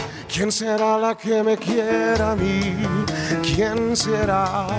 ¿Quién será? ¿Quién será la que me dé su amor? ¿Quién será? ¿Quién será? Yo no sé si la podré encontrar, yo no sé, yo no sé, yo no sé si volveré a querer, yo no sé, yo no sé. ¿Quién será la que me quiera a mí? ¿Quién será? ¿Quién será? ¿Quién será la que me dé su amor? ¿Quién será? ¿Quién será? Yo no sé si la podré encontrar. Yo no sé, yo no sé. Yo no sé si volveré a querer. Yo no sé, yo no sé. Gracias. ¡Wow! ¡Bravo! Daniel. ¡Bravo! Gracias. ¡Bravo! Gracias. Bravísimo. Madame. Muchas gracias. Gracias, Gracias, Gloria. Gracias. siempre. Mi mamá está colapsada. No, no, que Colapsa. si tienes novia, que si estás casado, que, Que te aman. Emilia, mi hermana, todos preguntando. Sí, Qué cosa. Gracias. Gracias. Muchas gracias. Nos vemos pronto, ¿eh? Hombre. Como si nada, gracias a ustedes. Nos ven. Ah, no. Los ven mañana. Ah, no. Los Hasta ven mañana. mañana. Vamos a extrañar. Aquí se quedan los muchachos. Se quedan. Muy bueno.